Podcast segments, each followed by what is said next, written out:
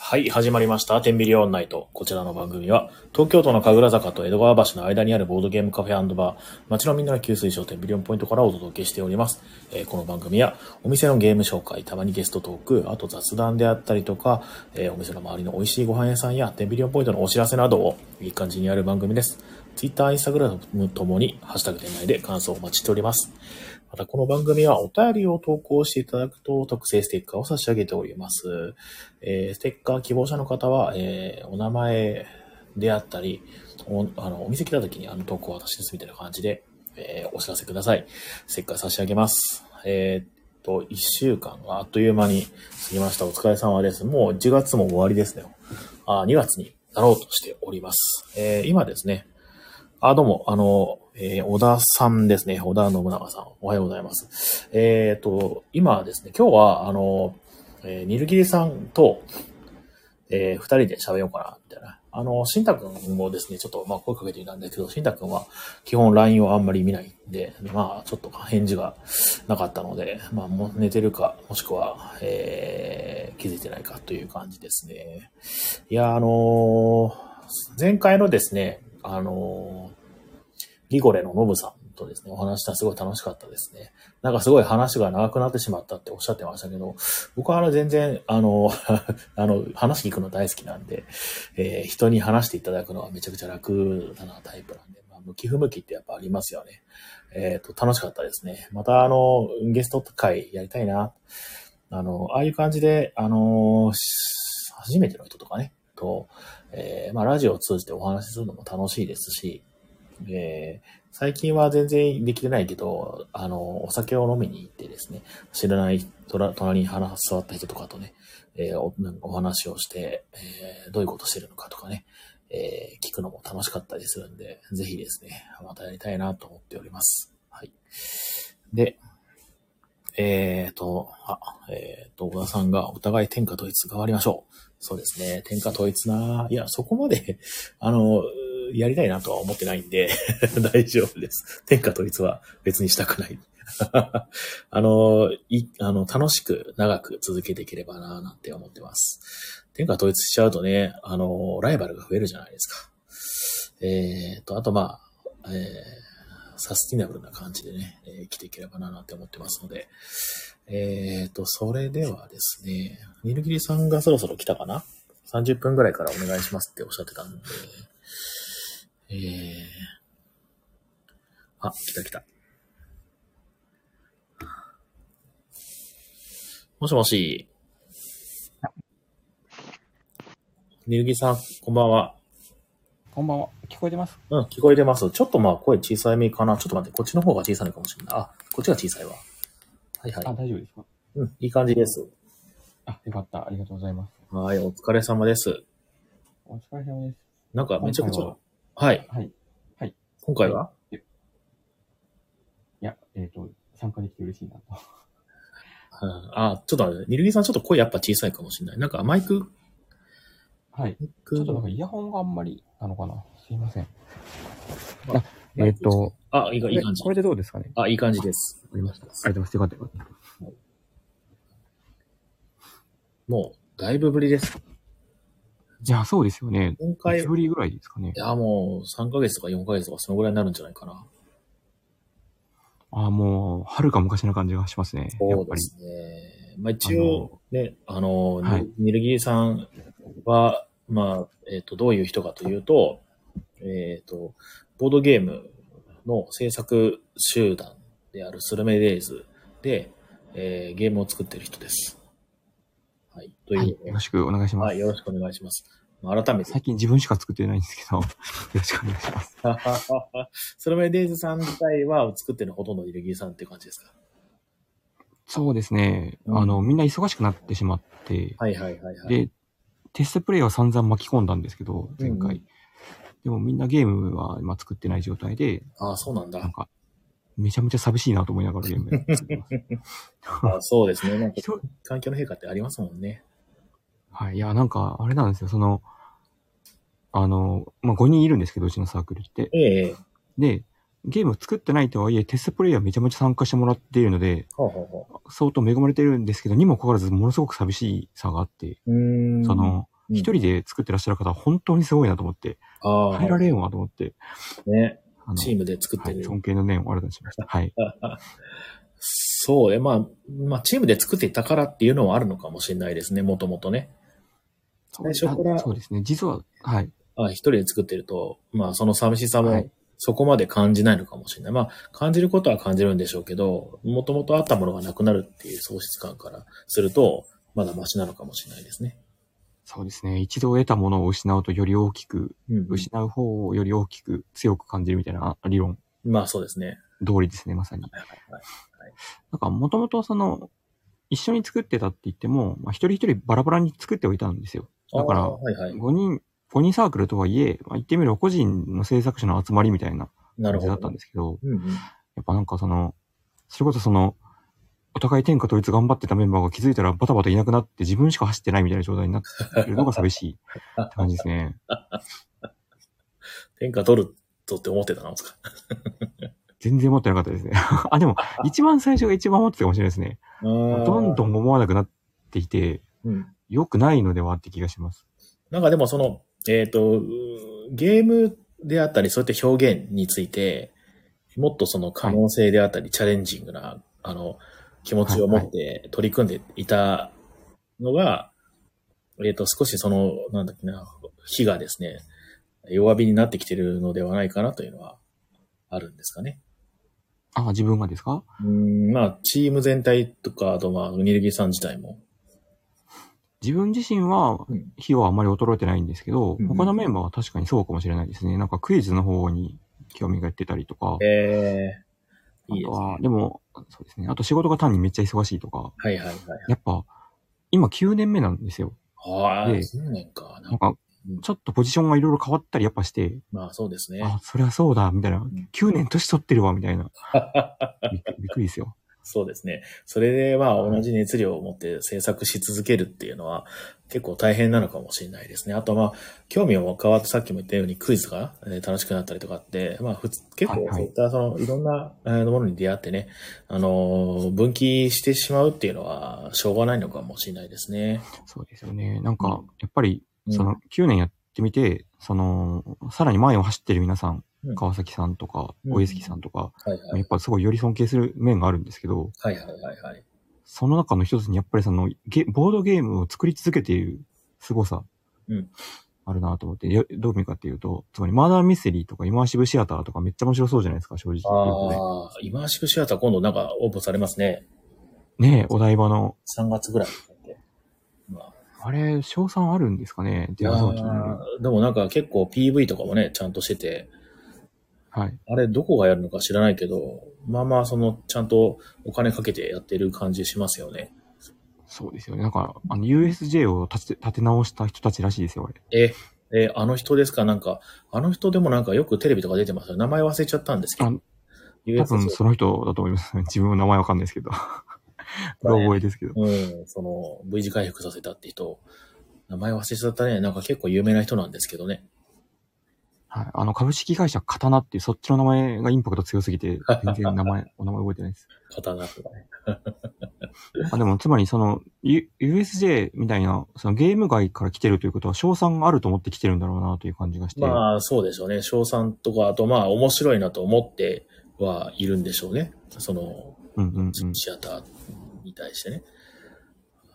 そうね、でもね、まあ、翔さん確かにそうそうそうそう、熱量があって、最、うん。なんか最近多分その、ゲームマーケットウォッチャーの方々というか、その、うんなんていうのか、パブリッシャーの方からよく聞く話ほうで、うんうん比嘉さんには何回かしたかもしれませんけど、そうそうそのつまりもう、ボードゲーマー、違う違う、ボードゲームというジャンルそのものが、ある意味でブームが終わった説みたいな、えー、あると思うんですよ。ほうほでうブームが終わったっていうのは正確に言うと、うんよく言う分類、アーリーアダプターとか、はいはいはいはいはい。えっ、と違う、なんだっけ、イノベータイノベーアーリーアタダプター、うんうんえー、フォロワーみたいな感じでしたっけなんかだんだんつまり、その、アーリーマジョリティ、冷凍マジョリティ。はい、あ、そうそそうう、そうそう、あありがとりうございまます。すよね。うん。言い方あんまり好きじゃないですけど、その、いわゆるアンテナが高い人たちが最初にブームに、うん。えっ、と、ブーム、ブームになりかけたものにをたくさん遊んで、だんだんそれがメジャーになっていくみたいな流れだと思うんですけど、はいはいはいはい。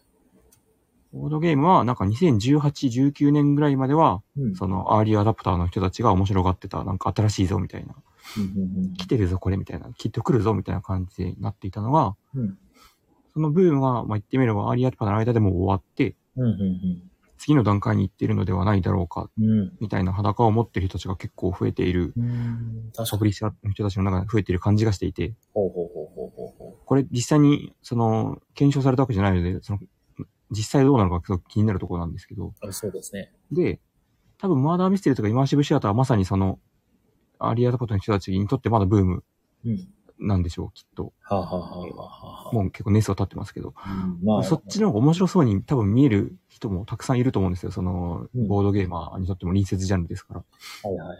単純にまあ、そでの、興味がその新、しいジャンルっていうことで、その、新鮮味みたいなところもあるんでしょうね。そうですね。うん。なんかいろいろまだ掘れる、掘れそうだなみたいな感じなんでしょうはね。いはいはいはいはい。そういう意味では、ずっとボードゲーム。ボードゲーム、はあごめいんなさい。ごめんなさい。 ボードゲームが、その、なんだろうな、新しいジャンルかと言われれば、えっ、と、そうじゃないような気がするんですよね。なんかカードがあって、コマがあって、サイコロ振って、みたいな。ってそういでうすね。なんか、ビデオゲームに比べれば、現代ボードゲームみたいなやつはまだまだ全然新しい方だと思うんですけど。うんうんうんとはいえですよね、多分ね。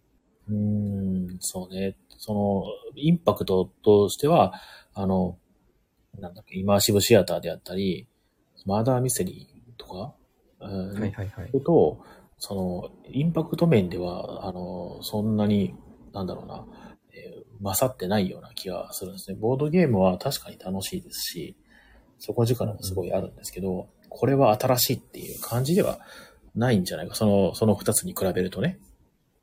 そうなんだよな。自分は全然諦めてなないというか、その、新しいのいくらでも作れるボードゲームでと思ってるんですけど、そうですよもね、。うんそうだよな。一般にはそう見えるよな、っていう気がすごいしうんまうす。んうんうんうんまあでもそういうもんだと思いますよ。その時代が移ろうことによって、その新しいものの中に好きな人が入って、で、その中から一定数定着して、で、定着しなかった人はまた新しいものを追い求めてっていうのをやっていくものですね。うんあの、そうですね。ね、ままああ、あ、らゆるジャンルで言えることですよね、多分、うんそうでですね。あの、ゲームじゃなくてもまあ、あるんでしょう。で、す。しかも多分これ悪いことじゃなくて、どっちかっていうそと、うですボードゲームにとっては、うん。一般にこう、受け入れられて定着していく流れだと思うので、うん。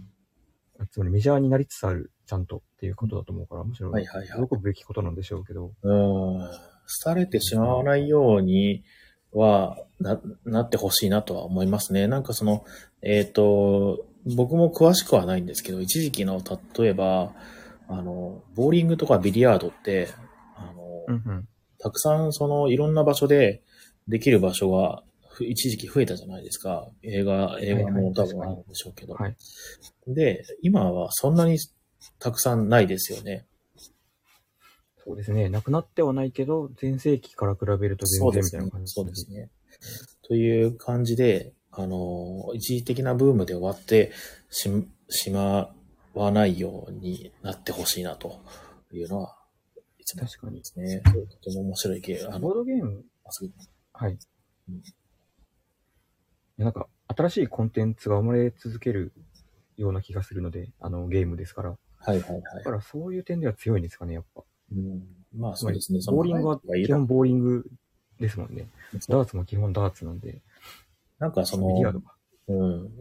でもなんでその、ダーツやボーリングやビリヤードっていうのは、その、プラスアルファで展開がなかったのかなってちょっと思ったりしますね。その、そういうの求めてないのかもしれないですけどね。確かに面白いテーマですよね。なんか、その、ボーリングの多分一番ブームだった時って、あの、テレビでめちゃくちゃやってた時期なんだと思うんですけど、ええええあ自分も生で見てないから推測でしかないんですけど、はいはい。つまり、スポーツ、違う、ボーリングが面白いと思われてたんじゃなくて、ボーリングをやってるその人、プロが面白いと思われてたから、そのストーリーを消費した時に、うん。その、ボボーリングっていう競技の興味だけで、そのテレビに残るほどじゃなかった。はあ、はあはあはあはえっと、つまりそのドラマがそのスポーツじゃなくて、人が、人にドラマがついてたんじゃないですか。その人たちからしたら。だからなんかその、えっと、あ、例え下手なんですけど、うんその漫画の中の、うんその、その漫画がめちゃくちゃ売れてて人気があるように見えてたけど、実はその漫画のあるキャラだけが人気だったみたいな。で、そのキャラが退場しちゃったら、その漫画の人気がめっちゃ下がったみたいな。ああ、まあ、ヒーローがいなくなったら疲れてしまうみたいな、そうですね、コンテンツであったり、そのありますよね、そういうのね。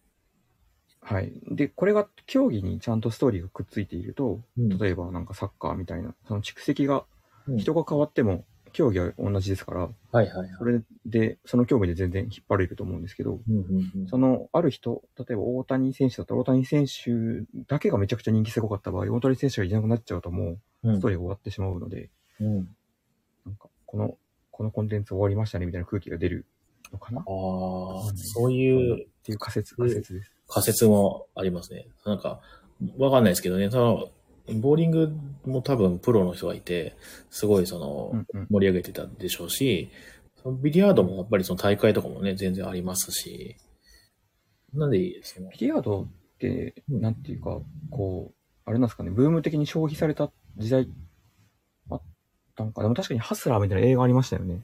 映画が多80分年きっかけだったっていう話もあります。でもそれが全部っていうわけじゃないでしょうけどね。やっぱり、つまり物語なのかな物語で盛り上がって、うん。消え去ったわけじゃなくて、普通残っているし、定着もあある程度してるけど、そうです。だいぶお、お、ちんまりうん。したところに落ち着いたぐらいな感じなの。はいはいはいはいはいはい。なん、なそう考えると、うんうん今の、つまりボーリングにしろ、ビリヤードにしろ、物語があって盛り上がったって側面があると思うんですけど、はいはい。ボードゲームは多分そこまで行ってないと思うんですよ。そうですね。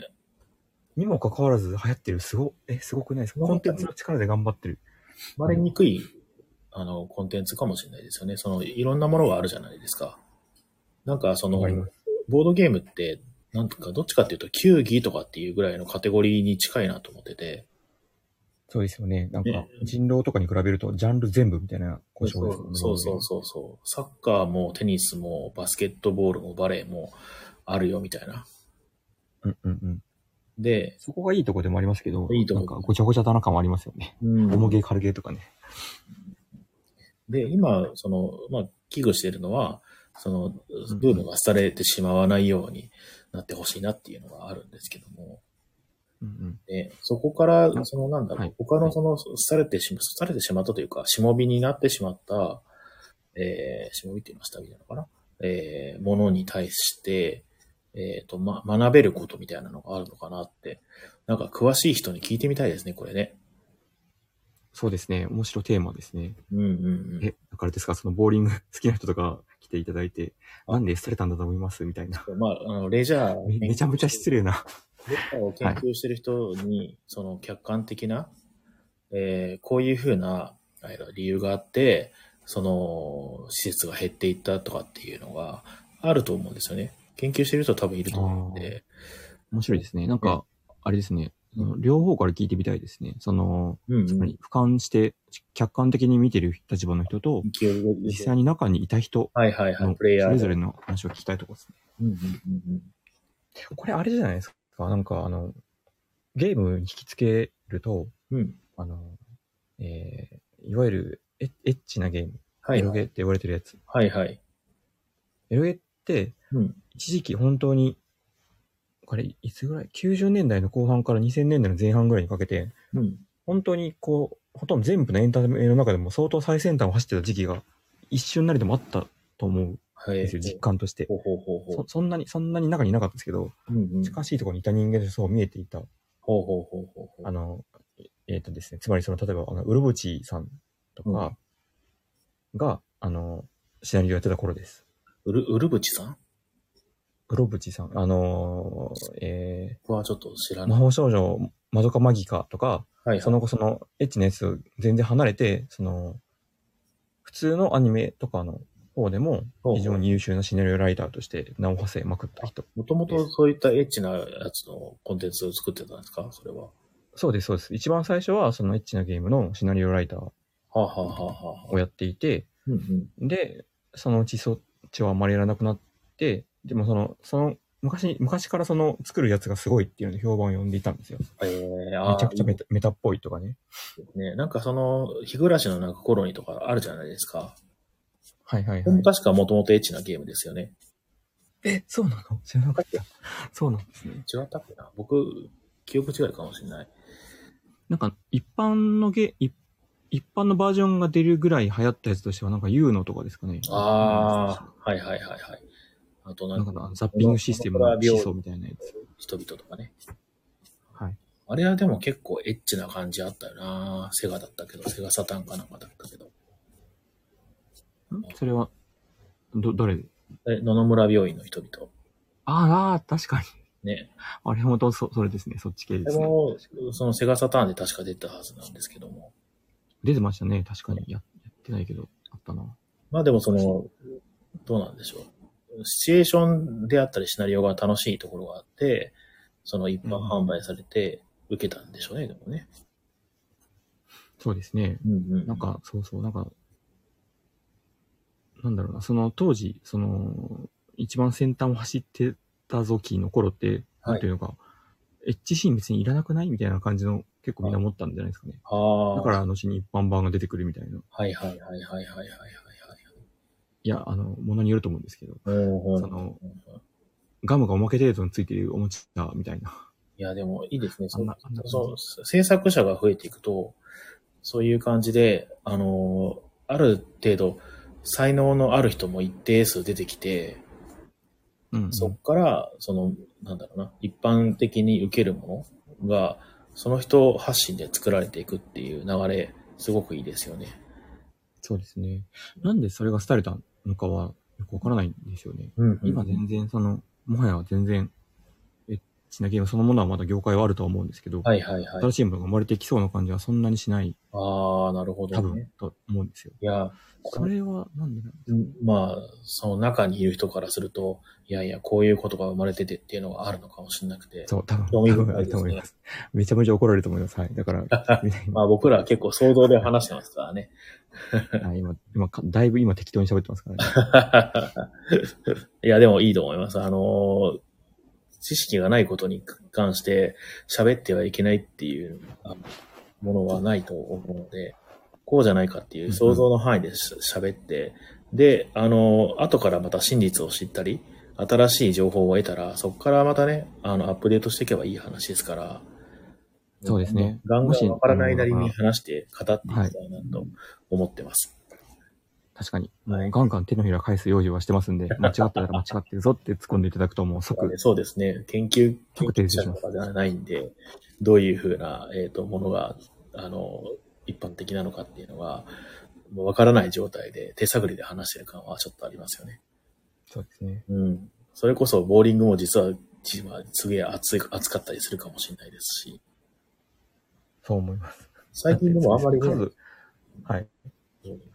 なんか、いや、でも結構、ラウンドワンとかのおかげで普通にあるはあるイメージかうな。ん。うんうんうんなんか、ボーリング場単体っていうよりも、なんかの複合施設の一部としてはいはいはいはい。あるような、なんか、ボーリング場の多角化みたいあなあ。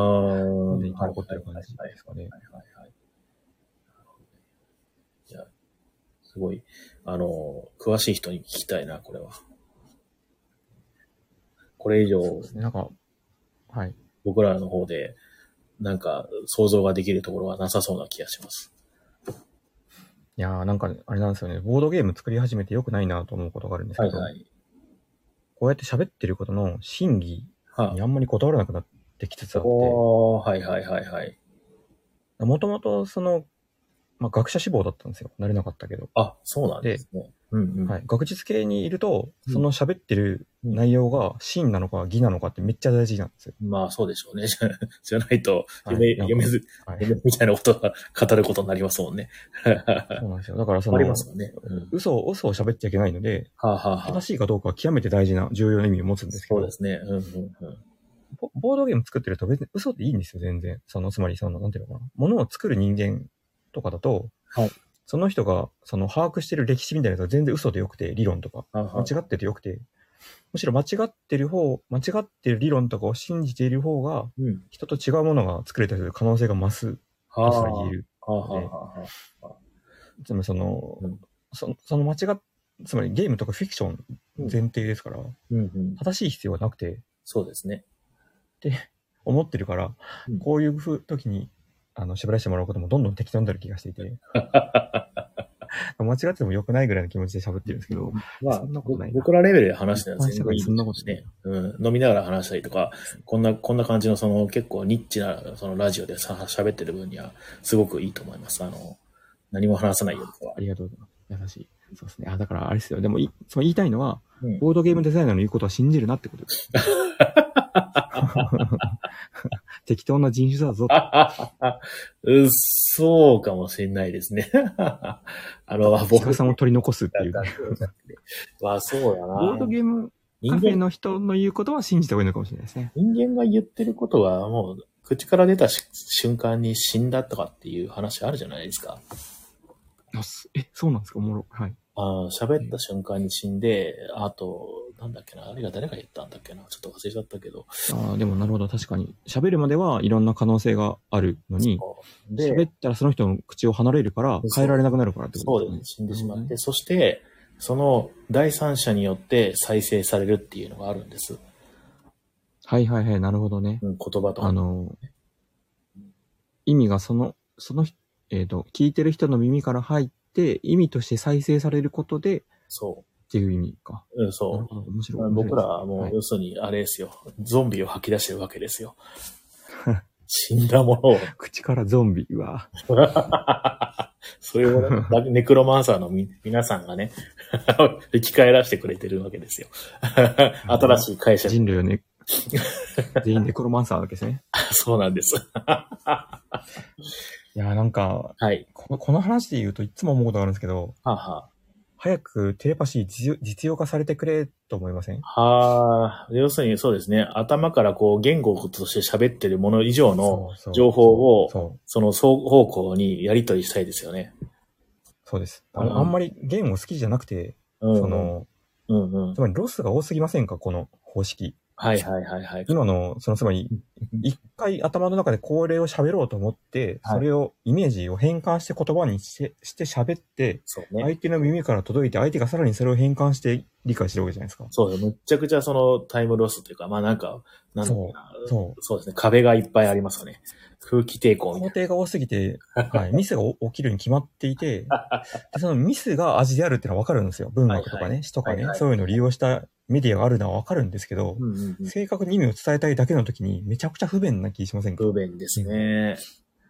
想そ像う、で。だからもうイメージだけを投げ、投げて、あ、これこれみたいな、あれでしょ、あ、これこれみたいなのできたらめっちゃ早いのではみたいな。うんなんかその、あの、狭い範囲だとそういうことはあるみたいですね。その、なんか職人さんとかで、すごい言葉数少なくで、物事をやり取りできて、まあ、それこそ、ああ、の、面白い。でとかっていう、ね、あるなんですか、あれで、あれか。えっ、と、なんだっけ、あれ。あの、テレパシーみたいなボードゲーム。ム。なんでしたっけテレパシえーっ、。と、電報だ。電報をお互いにプレイしてるみたいな状態なんですかね。わけわかんない状態よね。なんか、でも、そうだ、今の話聞いて思い出したんですけど、はい。東北弁って、うんというか寒い地方になればなるほど人は喋れなくなる。ああ、エネルギーの消費をね、少なくするためにね。はい、口が、もう寒すぎて、もう口も動かないし開けたくないから、ええ、ええ。私とかじゃなくて、和の一言で済ませるみたいあなあ。、その、あーはあはあはあ和のそのニュアンスだけ、もしくは文脈だけで、めちゃくちゃたくさんの意味をそこにいる、いろんな趣味意味を込めてはい、東北人同士ならわかるみたいな。あーでもそれもやっぱりその情報量がやっぱり少ないから正確には伝わってないんでしょうね。そのそうですね。人が少ないくてある程度伝わるだけであって正確に伝わるかどうかはまた別の話なんでしょうね。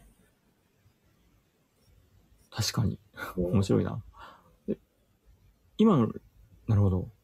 これでも、たくさん言葉を話す人に比べると、よりテレパシーに近くなってる感じしませんかああ、そうですね。その、うん、まあ、出力が少なくて済むっていう意味では。そうですね。うん。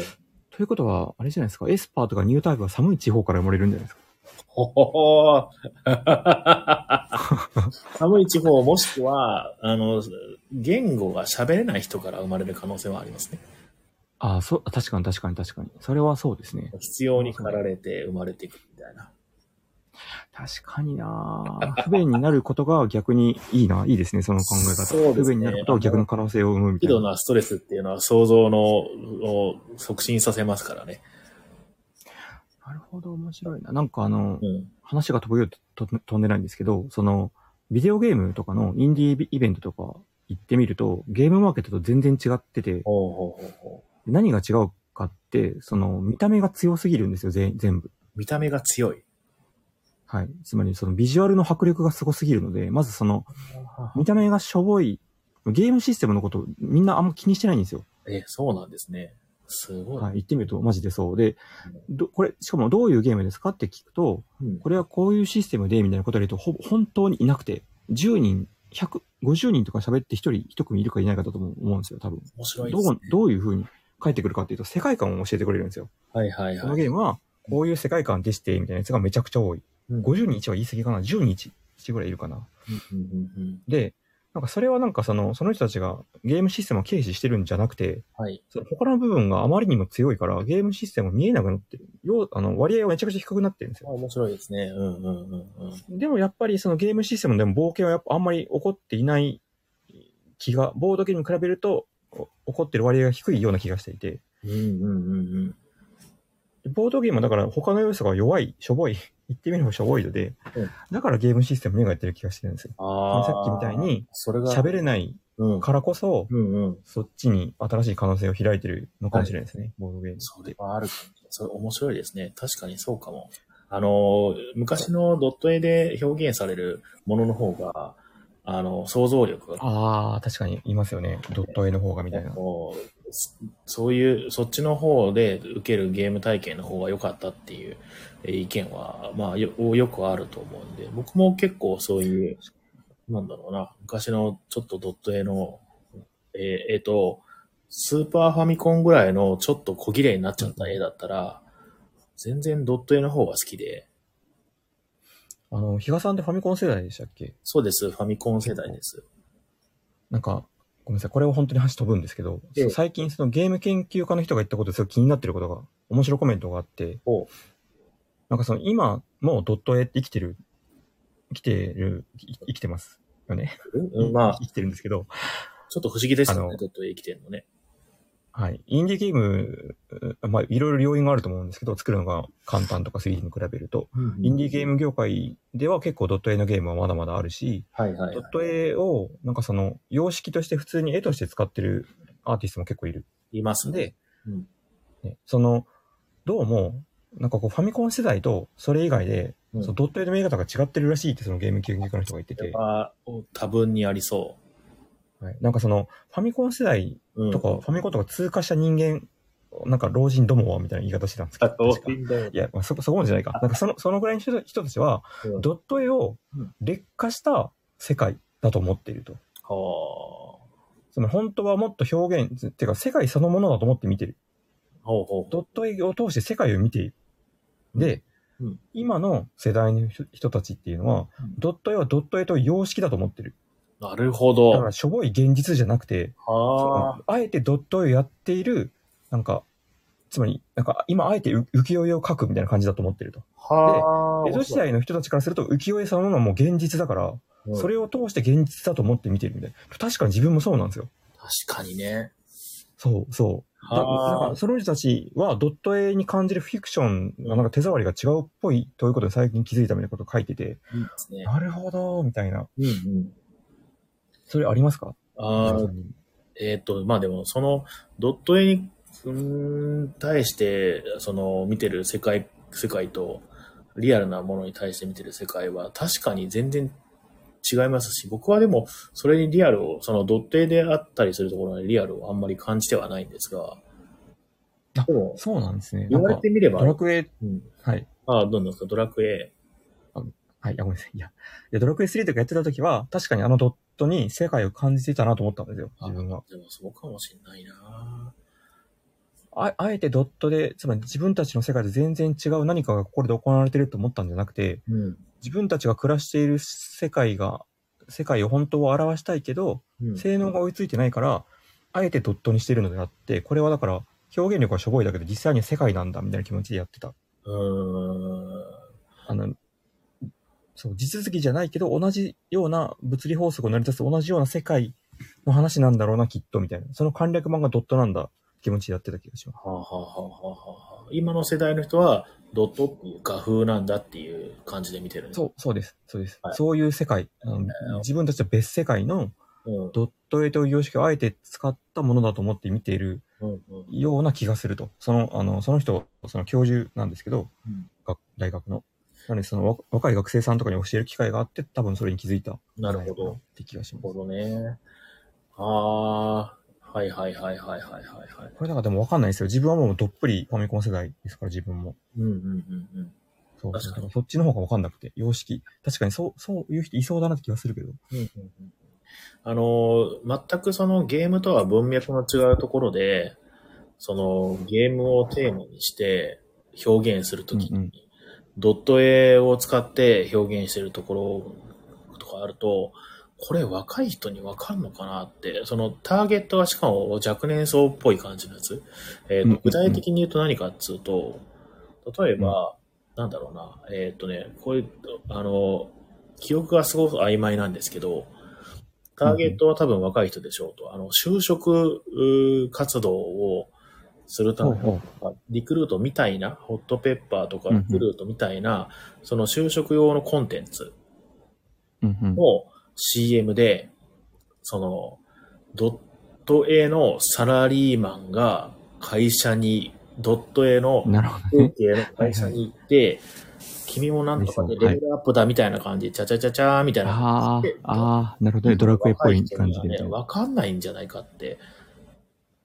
ねわかんなさそう。ね意味を見せられる 多。分さうんさっきの話から演繹すると、今の伊賀さんの面白いのは、だから合ってるし間違ってるんですよ、きっとそれ。うんうんうんうんつまり、その、わかんないんじゃないのかなという器具そのものは合っていて、つまりそのドラクエそのものを体験してないから、うんうんその同じ感覚にはなれないけど、うんうんなんかそのドット絵という様式、うんうんそういうもんだと思って見るから、そういう意味では、若い人でもわかる。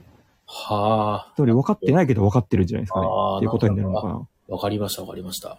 はあ、なるほど面ね。白こうい。そいうれはでもおもろいな。同じもの見てるのに違う、違う解釈になる。うんうんうんそういう画風なんだってね。はあ、はい。はい、はい、はい。面白いですね。うんすごいな。そう、それこそなんか本当にやっぱり世代間でもそういうふうに捉え方が違うから、やっぱりそそうので、すね。ね、真意であったり思ってることっていうのが伝わるっていうのは、まあ、ほぼ奇跡だと思っていいです。いやー、こういうの聞くと、両方体験して、と思いませんわかる。 うん。なんかそうなんだよ。どどっちの感覚も欲しいですよね。ね、どうせな今ら度はい26日に、あのー上映されるディズニーの映画で、はい。あのーある女性が死にかけて、うんうん。で、偶然たまたま近くにいた外科医かなんかが、その女性が身ごもっていた赤子の脳を摘出し、はい。女性に移植して、で、やば。体は女性、大人の女性なんだけども、脳は、その赤ちゃんのまま、あの、生きることになってしまったその女性と、その確かはいはいはい。のストーリーっていうのが、名前なんだっけな忘れちゃったけど、あるんですよ。今度立川でね、26日にやるんですけど、えー、はい。それで、 それはでも、双方向性はないんですけど、体験、あ、ではもい、それあはあ、かでもどうなんだろう。確かにそうか全然違うな。 全然違った。いや、なんか、いや、おもちろん、なんか、今、ふ二つ考えてたのが、一つは、うんうんなんか、めっちゃ、これ知ってる気がすると思ったら、うん逆でした、俺が知ってたの。おあの逆、梅津和夫のやつで、うんうそんれは大人の脳が子供の体に入るやつでした。大人の脳は子供。ああ、はいはいはいはいはい。はい、大人の脳を摘出して子供の脳に移し替えるみたいな話があったのかあなーまあ、アイデアとして別は別だったあるんで逆だすった。ね。あともうもう一個思ったのが、うんそのほら、人格が果たして連続するのか面白い、微妙だな、そのほら、ほら、うんうんありましたね。果たしてこの前脳は心にあるのかみたいな話です。よくあるやつ。だ、なんだっけな、えっ、と、5分前の世界、世界は5分前に作られたんじゃないかっていう話とかね。あ、5分前仮説。はい。うん聞いたことはあるかも。ね5分前に作られたとしても矛盾が起きないみたいなやつです、そうそうそうそうそう。みたいなね、そういう話ですよね。この今、い認識論的な。そうだねはい。認識してる世界は本当なのか、みたいなね。それはあるかもしれないです。確かに。自分以外の人たちは本当に存在してるのかみたいなやつああ、もですよね、多分。うんうんうん。あ、今の、確かめようがない今んだな話してた映画、哀れなる者たちっていうのが26日に公開するんですよ。へえ、うへえ、ちょっとね、面白そうだなと思って。面白そうですね。うん、でも立川でしかやってないんです、東京は。立川ってなんか面白い映画結構やってるイメージありますよね。あそうなあんだの、爆音上映とかもそうだけど違い、ますいい映画館、いい映画館があるイメージ。ああ、確かにな。映画、マッドマックス2みたいなのも立川だったし。いや、何の話今の信長、信長さんから、はい。上様からコメントが、上様。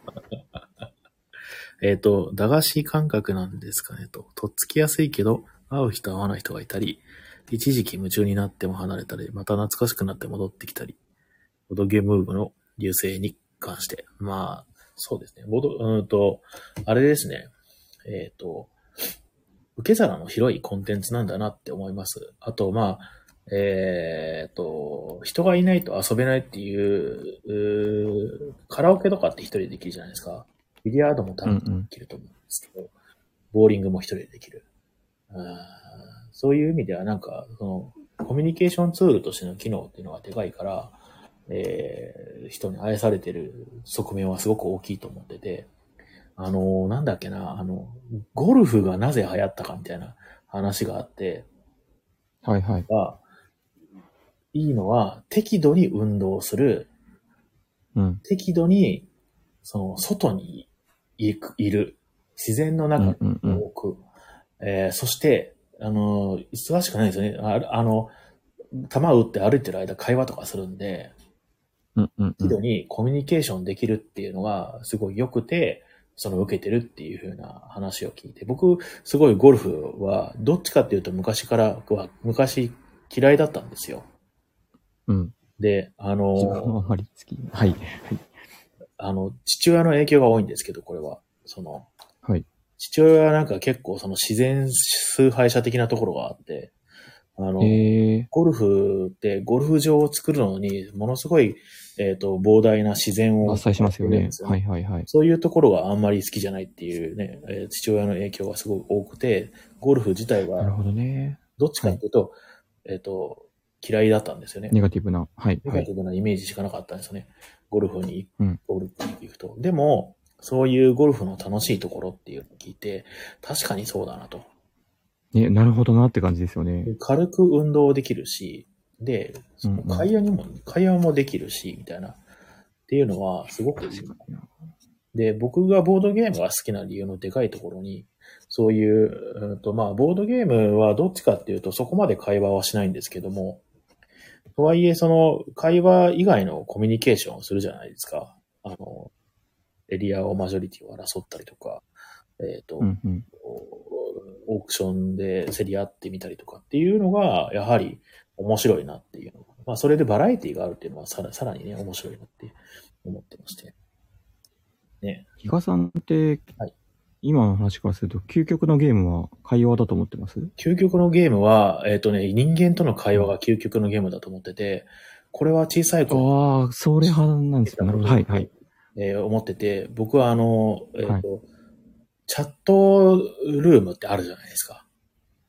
あります、ありますね。はい。あれ、そのインタはいーネットがもう出てきた頃のちょっと、まあ、ヤフーとかがね、その、オセロとか提供してて、ただで、あったなーありましたね。ここであっとた、あか、の、なそうそう、はいあのはい地元チャットルームとかありますよね。はい、うんありますね。漫画好き集まれみたいなとかねあ。った、あった、あった。知らないこととあったコミなュニケーション取るのも楽しかったし、で、あとは、そもそもその友達になった人と、もう朝までひたすらチャットしてたりとかしてたんですよ。ありましたね。はい。懐かしい。そうはい。あの、テレ放題でね、テレ放題でね。そう、夜かそろそろテレ放終わるから落ちるわ、みたいな。ら。 そうそうそうそう そう。で、あの、昔すごくハマったファイナルファンタジーの11っていうオンラインゲーム。うんうんうもんう。結局は人とそのチャットしてるのが楽しいんですよね。なるほどね。もう冒険に出なくても、そう。チャットだけして落ちる日とかあったりするぐらいの。全然ありますよねね。そう。だから、人との交流って、最強のコンテンツだなって、あの、それを見て、あの、感じておりますし、確信しております。ソーシャルアニマル。なんか、それを、その会話が究極のゲームだっていうのは、うんその、まあ、ボードゲームで言うと、いわゆる軽ゲー好きに多いようなイメージなんですよ。ああ、そうですね。うんはい、コミュニケーションゲーム、はい。つつまり重ゲーよりもはい。軽ゲーの方より会話が多くて、はいはいはで、い。それがさらに究極に進化していくと、本当会話にたどり着くみたいなそうですね。気持ちの人が多い気が。でも、東さんどちらかというと重ゲー好きのイメージがあるので面白いなと思あって。そうですね。その、ボードゲームをやってるうー中で、えーまあうん、うんまあそもそもゲームっていうものが好きだったっていうのもあるんで、うんうんうん。ボードゲームに会話を求めてるというよりかは、ボードゲームの楽しさを求めてる感じはある。いいですね。いうんいですね。会話が会話で最強の遊びっていうか、まあこう、なんだろうな、コンテンツだと思うんですよ。確かにななんか、なるほど。今ちょっと納得した。ごめんなさい、話。どうぞどうぞどう。ぞ。言ってください、言ってくだいさや、い。いい俺、比嘉さんがすごいと思ってるところがあって、あ、そう、いや、嬉しいですね。そんな、すごまあいい。まあ、いろいろあるんですけどい、やその、ことすごい。 108あるうちのすすごい点の一つと して、え比だ嘉さんはバーに行けるんですよ。ななんですかそう。 比嘉さんはバーに行ける。 バーに、あ、そう、バー僕、ニルギリさんとバー行くの好きっすよね。ありがとうございます。ありがとうございます。本当でいすや、いバーってめちゃくちゃ難しいと思うんですよね、本当は。や、本当にね、バーは本当難しいです。難しい。もうまあ、会話が難しいんですけど、そもそも会話というんうんうんう、その会話自体が、会話というものがそもそも難しい。つまり、ルールがないのに、うん。ルールないわけじゃなくて、暗黙のルールが大量にあるだけじゃないですか、本当はあれっ本て。当本当に。そう。だからルールない、言われてないのに、それを察知して、うん。しかも相手が多分こういうルールで動いてるんだろう、もうなんとなく考えながら、そう。自分が出しゃばりすぎず、そかといって隠れすぎず、う。はい。ちゃんと会話して、で、しかもその、ラリーをうまく続けて、全員でボールを落とさないように頑張るみたいな。はあ、はあはあ、でも、そうです。そそれれをが理想ですけどね。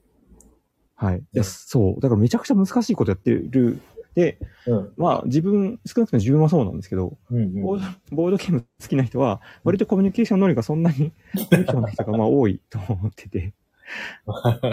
いやというか、コミュニケーションじゃなかったらボードゲームやってないわぐらい自分は思って、つまり自分自身がそうなので、自分自身はそう思ってるんですけど、うん僕つまりもそうですよ。バーに行ってそれがうまくできてるとは思わないですよ。ただ、うまくい回や、っできて、た時の、はいその、感がやばいんですよね、やっぱり。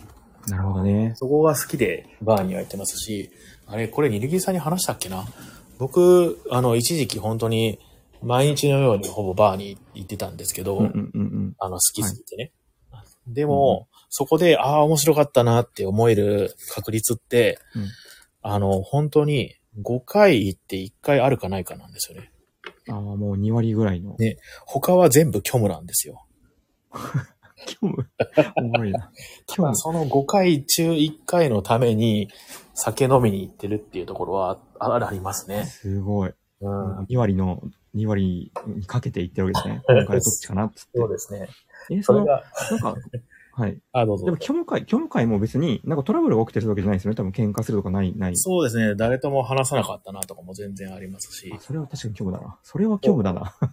あと話した人が全然面白くなかったりとか、あで、あとあ。はそなのん5か回に1回の、うんあ、ごめんなさい。あとは、あとは何ですか何ですか嫌な気分にされたとか、ああ、確かにね。それは、それは嫌ですね。人は酔っ払ってるからね、あの、そういった気遣いができなくなりがちですけどね。わかります。やっぱ、お酒飲んでると、どうしても緩む、緩んでる感じしますもんね。うん、でも、その人間のダメな感じの部分も結構好きなんですよね。お酒飲んでる人の。いいこと言いますね。なんか、さすが、あの、カフェでら落語をやってらっしゃるだけのことは、いやあるなという僕が落語をやってるわけじゃないですから。あの確かにね。うん確かにちょっと聞いてみたいですけど、こ講 座。落語はね、人のダメなところをなんか、あの、映して、それが楽しいとかっていう話ありますよね。そうね。語の工程みたいな、いい、いい素敵な言葉だなと思いますけど。うんその5回に1回のミラクル会はどういうことが起きるんですかミラクル会は、どういうことが起きるんだろう。うーん、そうだね。全く、うーんと、関わりのない、えー業種の人とお話をして、うんで、まあ、でも、多分、ミラクル会の多くは、うんあの、ニルキリさんとこうやってお話ししてることについて、お互い何の専門知識もないんだけど、持論を展開したりとか、新しい絆ああ、なるほど。とはい。いうことで、えっ、と、まあ、言い方悪いですけど、グルーミングみたいなことをするわけですね。うんうんうん。で、それがやっぱり気持ちよかったりするわけなんですよ。なるほどな。対等の立場でラリーをし合うみたいなことがうまくいくと、そうですね。お互いを許容しようっていう気持ちの上で会話を続けることができて、しかもそれが今日初めて会った人であったりとか、とか、あそれとすごい、ですすごく詳し、何かしらに詳しい人に関して、対して教えてもらえたりとか、っていうのが、本当に稀にあるんですよね。うーん。面白いなうん。っていうのはな、面白いかなって。なんか、その、今、その質問の答えを聞くまでは、はなんていい。うか、セッションみたいな感じだと思っていたから、そうですかね。音楽でいいセッションがあある時みたいに、グループ感があると、うん奇跡会なのかなと思ったんですよ。あでも聞いてる限り、そうとも限らないですかうーんそうですね。セッション、まあ、そういう側面も全然ありますよ。セッションみたいなもんでもありますしね。その、お互いが、その、なんか、えっと、いいなんかここ自分このテーマに対して、こうこうこうであるっていう話して、それで向こうの話を聞いて方法みたいな感じのことをラリーし合うっていうのはセッションっぽいんですけども、ただただうんうん一方的に、その、その人が詳しい事柄について、専門知識を教えてもらうっていうのは、普通、普通に楽しいですねわ。かる。いうんいですよね。ねわかる。本当にその、その人が熱を込めて喋ってるの聞いたらめっちゃおもろくないですかわかります。そうなんですあ、。熱いみたいな。そうそうめっちゃ面白いみたいな。本当に好きなんだなっていうのがわかるっていうのがね。うんはいその場合、むしろ自分が知らない話の方が良くて、あわかなんる。かこう、あ、知らんかった、みたいな。うんうんそうなんですね、面白い、みたいな感じでそす、ね。うそうそうそう。う。わかるわ、それ。看護師の人とかと話した時とかは、まあ、結構そういったその病院内の修羅場であったりとか、ね、そういうのとか、あのなんかね、あのお話を聞けるので、人の生き死にの立ち会いとか、お話を聞けたりとかしそたうだりとか、あとなもう、探偵やってますっていう人の話聞いたりとか、ええた探偵やってますって人の話聞いたりとか、探偵すげえ。ね、名刺をあと渡されてましたた。みたいになりましたね。ね、まあ、いろんな人がやっぱりやってくるんで、あの、それは面白いですよね、話聞いてるとね。面白い。うんしテかレビともそれか多には分、聞けないような嘘をつこうともつけますもんね。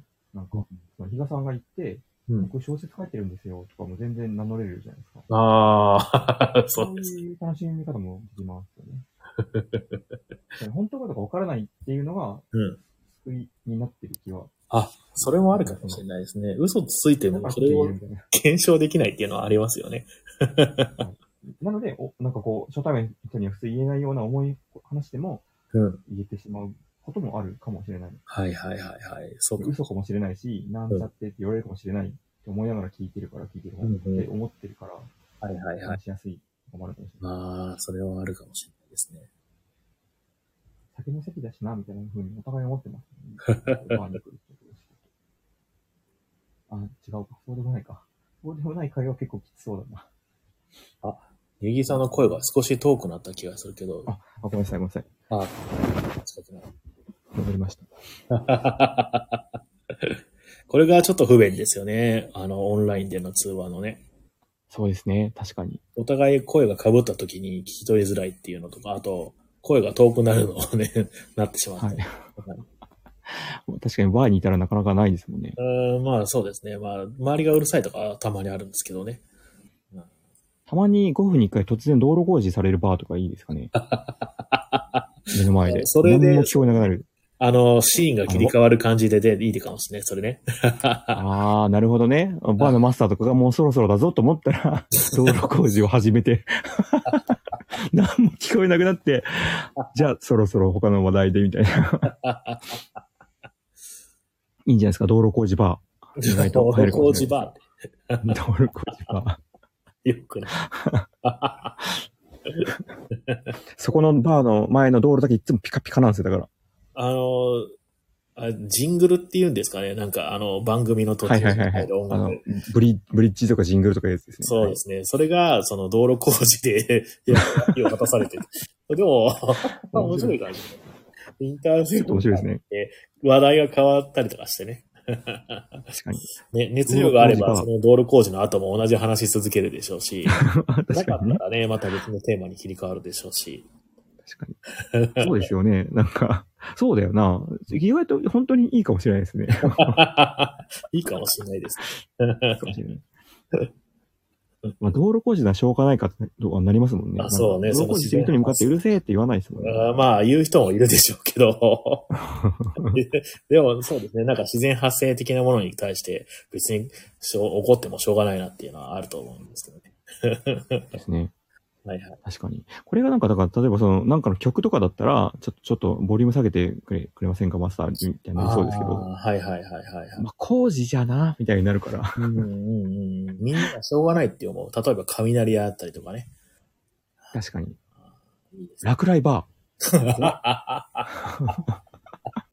話がやばくなってくると雷が落ちるみたいな。おこ怒られるっていうのは比喩的な雷じゃなくて、マジで雷が落ちてくるみたいな。危な。すごいですね。外はめちゃくちゃ雨でね。事件、殺人事件が起こりそうな感じですよね。いやいやいや、いいですね。なんかこういうテーマがない感じで、だらだら喋るのは楽しいですね。そうそうですね。もう約1時間ほど。もうす、え、一瞬、一瞬でしたね。あっという間ですね。あっという間ですね。今日、ニルギーさんに声かけたじゃないですか、夜に。はいはい。今日ラジオ行けますかって。なんか、これ話そうみたいなのありましたもしかして。ああ、いや、何にも、あ、な、ないですけど、うんうん。なんか、最近なんかありましたって言われたら、なんか用用意した方がいいのかなと思って、なんかありました最で近。ちょうど昨日、あ名古屋行って帰ってきたんですよ。ああ、名古屋から。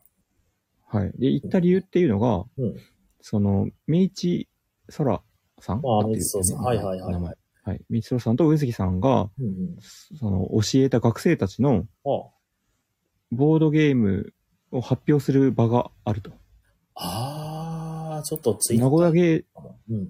あ、そうです、そうです。うんうんうんうん。名古屋芸大のそのイラストレーション科の学生さんたち、1学年の何人って言ってたっけな ?30 作品ぐらいああって、ほ40だったかなで、それを全部その教えましたみたいな。う。へえ。面白でそう見にそ それを見に行くために名古屋に行って一泊して帰ってくるみたいな。ああ、いや、いや、豊かですね。いいですね。素晴らしいですね。いやーひあの、暇なんですかって言われました。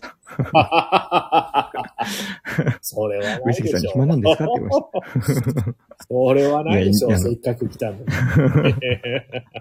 いや、確かになと思って。まあいやい や、でももちろんニコニコしながらですよ。冗冗談で冗談で。いや、でも、そ の、確かにそう 思う。うんなるほどね東京から来てみたいな。高いですね、やっぱ、ニルギさん。いいですね。そうですいやそうそう。で、なんで言ったかっていうと、うんそのボードゲームを作るっていうのをいかに教えられるんだろうかっていうのは結構ずっとテーマとして持ってて、興味深い。うん。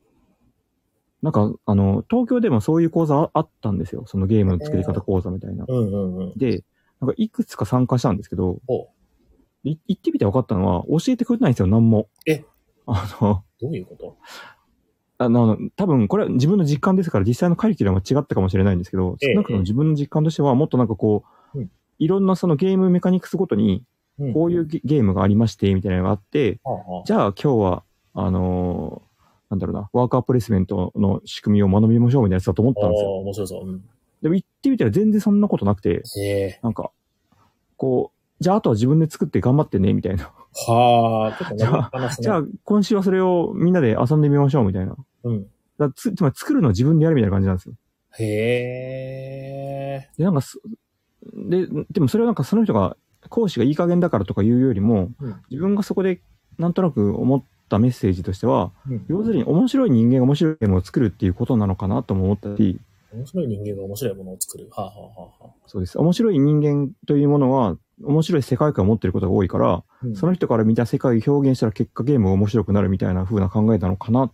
わかんないですよ。その、別にずっと聞いたわけじゃないですけど、そんな感じの授業だったんで、へえそういうことなのかとか思ったりとか、うんうんうんうんあとは、なんかその、こうし体系的に教えると、うんそのなんかその、その体系的なカリキュラムからしか出てこないようなものしか出てこなくなる。つまりそのなんかこあう、尖ったものじゃなくなってしまうのを避けてるのかあな。。そうね、その、アートであったり、表現であるので、そういうところの、なんだろうな、触れ幅は、担保してるかなっていう意味で、そういう、でも、あ事前に教えてほしいですよね。そうなんですよ。そう、だから結構不満があって、そう、どういうつもりなんだと思ってて、お金、お金結構、はいそこそこしたぞ、みたいな。なので、その、上杉さんうん。と明治さんはうん、とてもなんかこう、システムとしても優れたゲームを作ってらっしゃるイメージですから、そうですね。その人たちが教える、しかも30作品もあるっていうのは、一体どうやってるんだろうってすごい興味あって行ったんですしよ。ますね。うんそうう。ん。行ってみたら、うんうん。そのなんか、うん。やっぱり、その、今回、えっと、去年、今年やって、やってるそうなんですけど、去年とやり方を変えて、今年はうん、そのゲームを遊んでもらってやりましたとはあはあはあ。言ってて、その、つまり、事前にこう、こう、こういうゲーム遊んでくださいみたいなやつを授業でやって、ほうほうほう。なんかでも、全部で15時間しかなかったから時間が足りなかったっていうのと、やっぱりゲームを遊んでもらうと、それにめちゃくちゃ引っ張られるって言ってて、ああ、まあそうでしょうね。そう、言われてみれば当たり前なんですよね。そのなんか、うんうん。そうそう。普段ゲームを遊ばない人たち、つまりイラストレーション家であって、ゲームデザイナー家じゃないので、はいはいはい。みんなゲームを作りに入ってきたわけじゃないんですよ。だからほとんどやってない人とかもいるので、そうなるとうん、一個遊んだゲームにめちゃめちゃ影響されて、ほぼハゲタカメ時期とかはあ、うんうんうん。が出てくるって言って、うん、身に覚えあると思ってうんうんうん、自分も最初に作った時、ハハゲタカっぽいの作ったのはいはいで、はいはいはいはい。でもつまりその教える時に、やっぱりゲームを単に遊んでもらうみたいなやつも、うんいいよしあしで言うと、なんかこう、つまりなんかこう、枠の中から飛び出なくなるので微妙な面はあるってやっぱ言ってて、おっしゃってて、うんやっぱそのゲームを作り方をどう教えるかって思ったよりも難しいんだな。つまりその、例えば物理とかみたいに、ちゃんと体系だっていて、うんこう、これとこれを学ぶと、その運動方程式がわかりますみたいなのとは違うんじゃないのかなという気がしていそうてで。すよね。面白いなっうん。なるほどね。なるほどう思いますどうやったら、うんどうやったら作り方って学べるんですかねあのー、多分、えーっとね、素養がまず絶対必要なものだと思います、私。あのー、な素養、はい。うん、そう、あ、でも、どうなんだろう。僕も実際作ってるわけじゃないから、まあ、いっか。えっ、と、適当なことを話す場所なんで、ここは。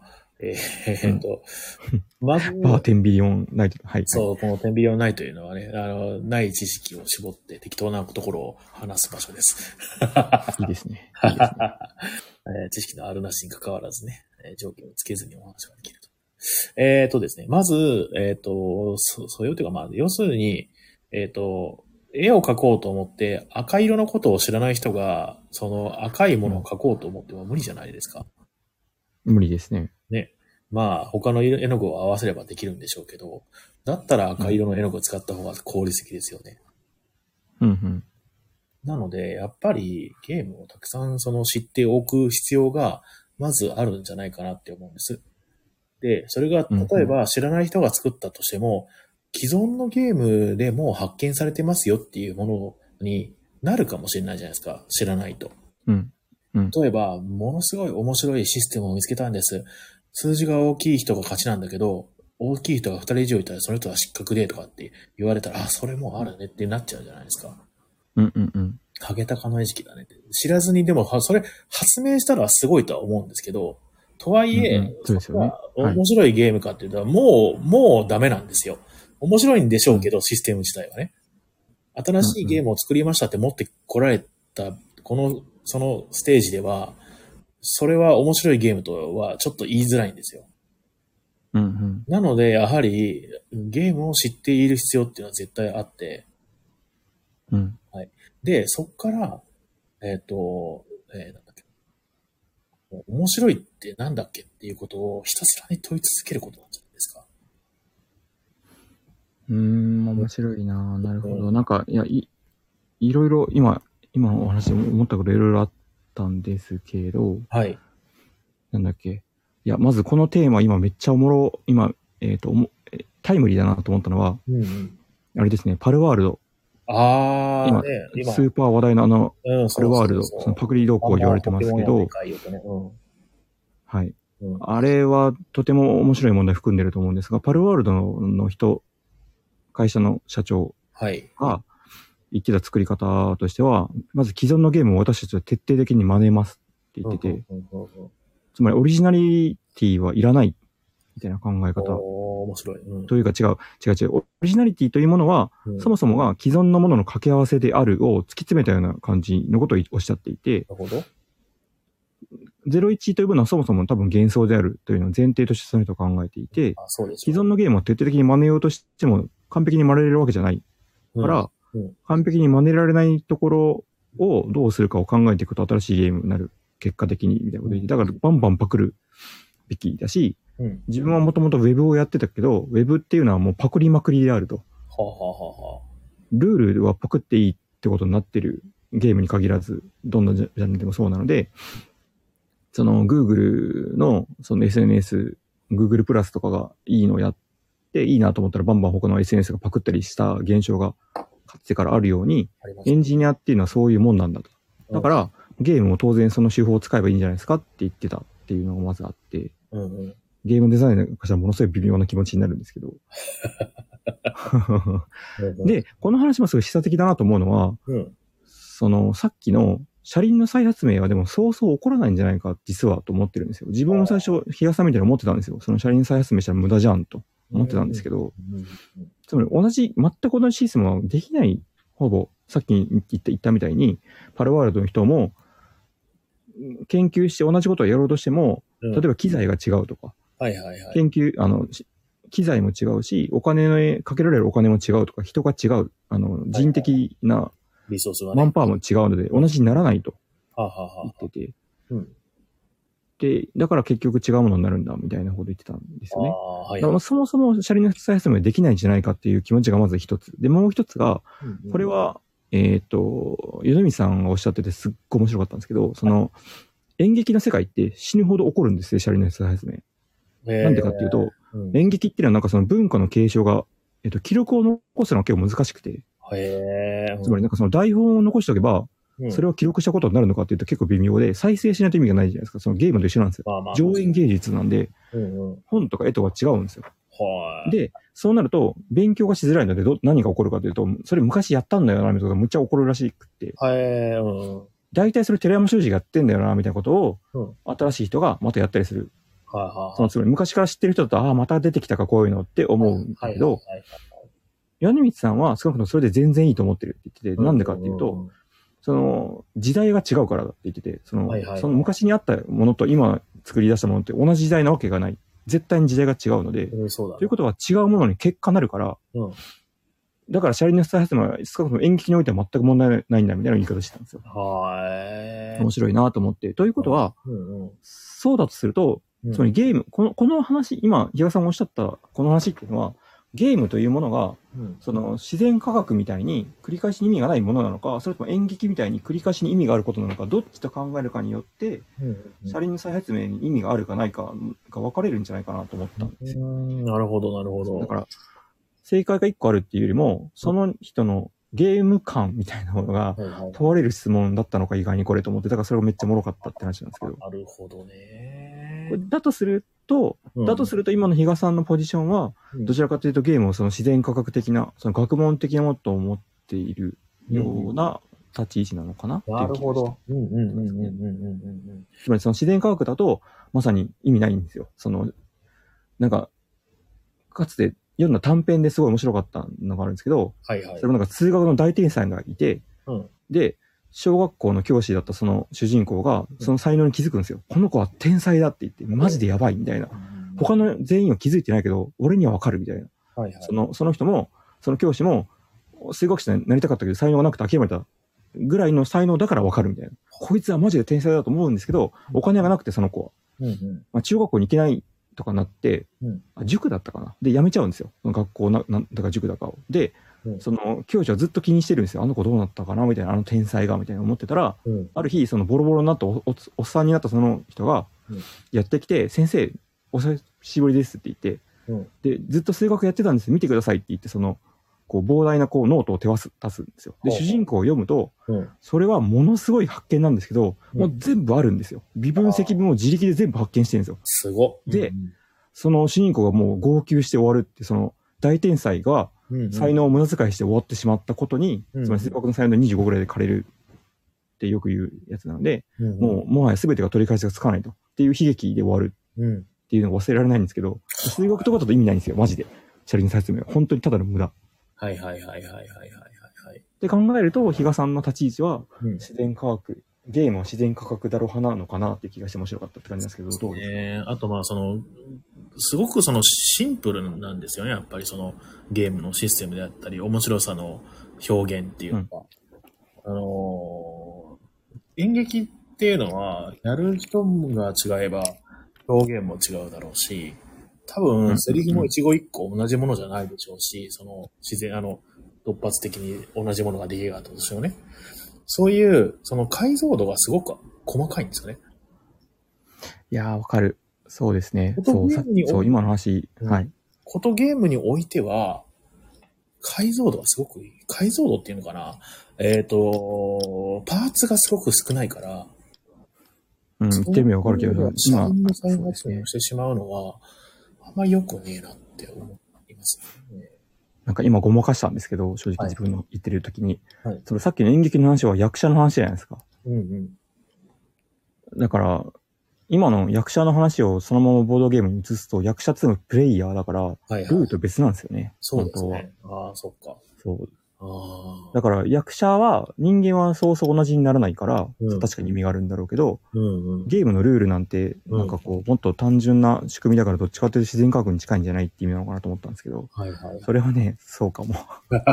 そうかもしれないですけど、うんでもね、なんか思うのは、うんそこれはでもゲームの構成要素がどこまでなのかって話になるかなと思うんですけど、うんうんうんうん何言ってるかっていうと、うん。コンポーネントも同じってことってほぼない。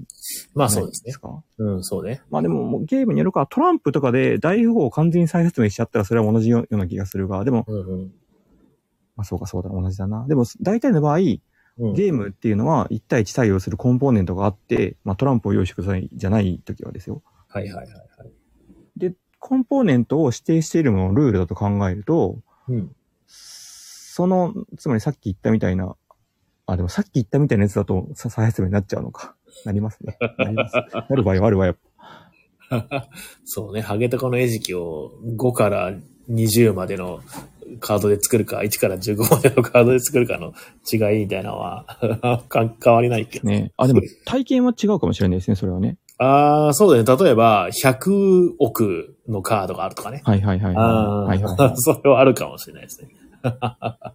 そうね。体験、そう、体験が違ったとして、ルールが同じだとそれを同じゲームと捉えるのかは結構微妙な問題だなと思ってるんですよね。ああ、でもその辺はちょっと可能性がありますね、すごくね。あの、光が見えてきますね、その辺の話って。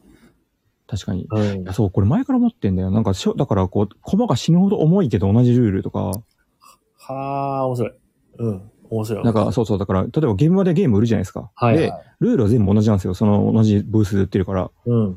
でも全部駒が極端に違っているみたいなやつがあってもいいような気がしていあーるでが、ももうん、それは、うあんのかある、あると思うよ。あの、IP ものってそうなの、そういうことなんじゃないですか。え、あい、あー、IP もそうだわ。確かに。そう。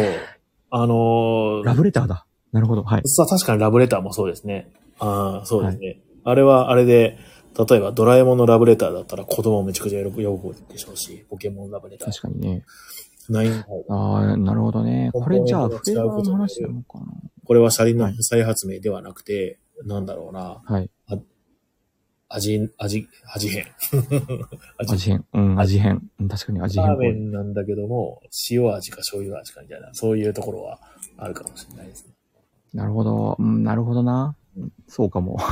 ありえ、ありえます。ありえますし、ありますね。ありえますし、えっと、そこで思考停止せずに、コンポーネントや体験が違うと、同じルールでも、実はもっと、なんだろう、すごくその、面白さにドライバーがかかるのではないかっていう確かにな研究であったり、えー思考は、うんうんめっちゃ有意義だと思いますよ。そうだな、そうか。あと今、そうだ、会話しながらなるほどと思ったのが、はい。そのコアメクニクスの一部が同じだとしても全部同じってことはそうそうないうん。うんうんうんと。思うんですよ。軽ゲーですら。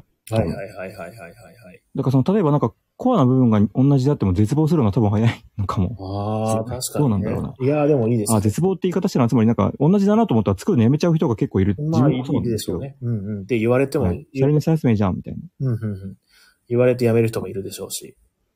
はい。諦めずにでも作った方がいいってことなのかな、うーんそ。ういうことなのかなそうね。そうかもしれないですね。あの、でも、うん本当にそれで芽が出るかどうか、本当にもう運でしかないので、うんいいんじゃないでしょうか。じる道を行くしかないっていうのが結論な気がするかな。俺なんかここまで行ってて、でもなんか再発明したくないんですよね、めちゃめちゃ。何したくない車輪の再発明したくなくて、ああ、まあそうでしょうそね。 の、そもそも既存のゲームの真似をしたくない。なんかまあそ最れは近だからあんまり遊ぶ、うんはい。うん好みです。 そうなんだようんな。そう。単に縛りプレイしてるだけですからね。損してるだけな気がする。そう、それに意味を見出す人しかやらない方がいいです。そうなんだようんな。。それも意味があるんだって信じてやってしまうと、あ信じてか、じゃないかって思ってしまうと、うん、そうじゃない時の ダメージが激しいんでそう、なんだよな。それいや多に分、そうじゃないんですよ、これ。間違ってると思う。うん、間違ってると本当にやめられないんだ よな。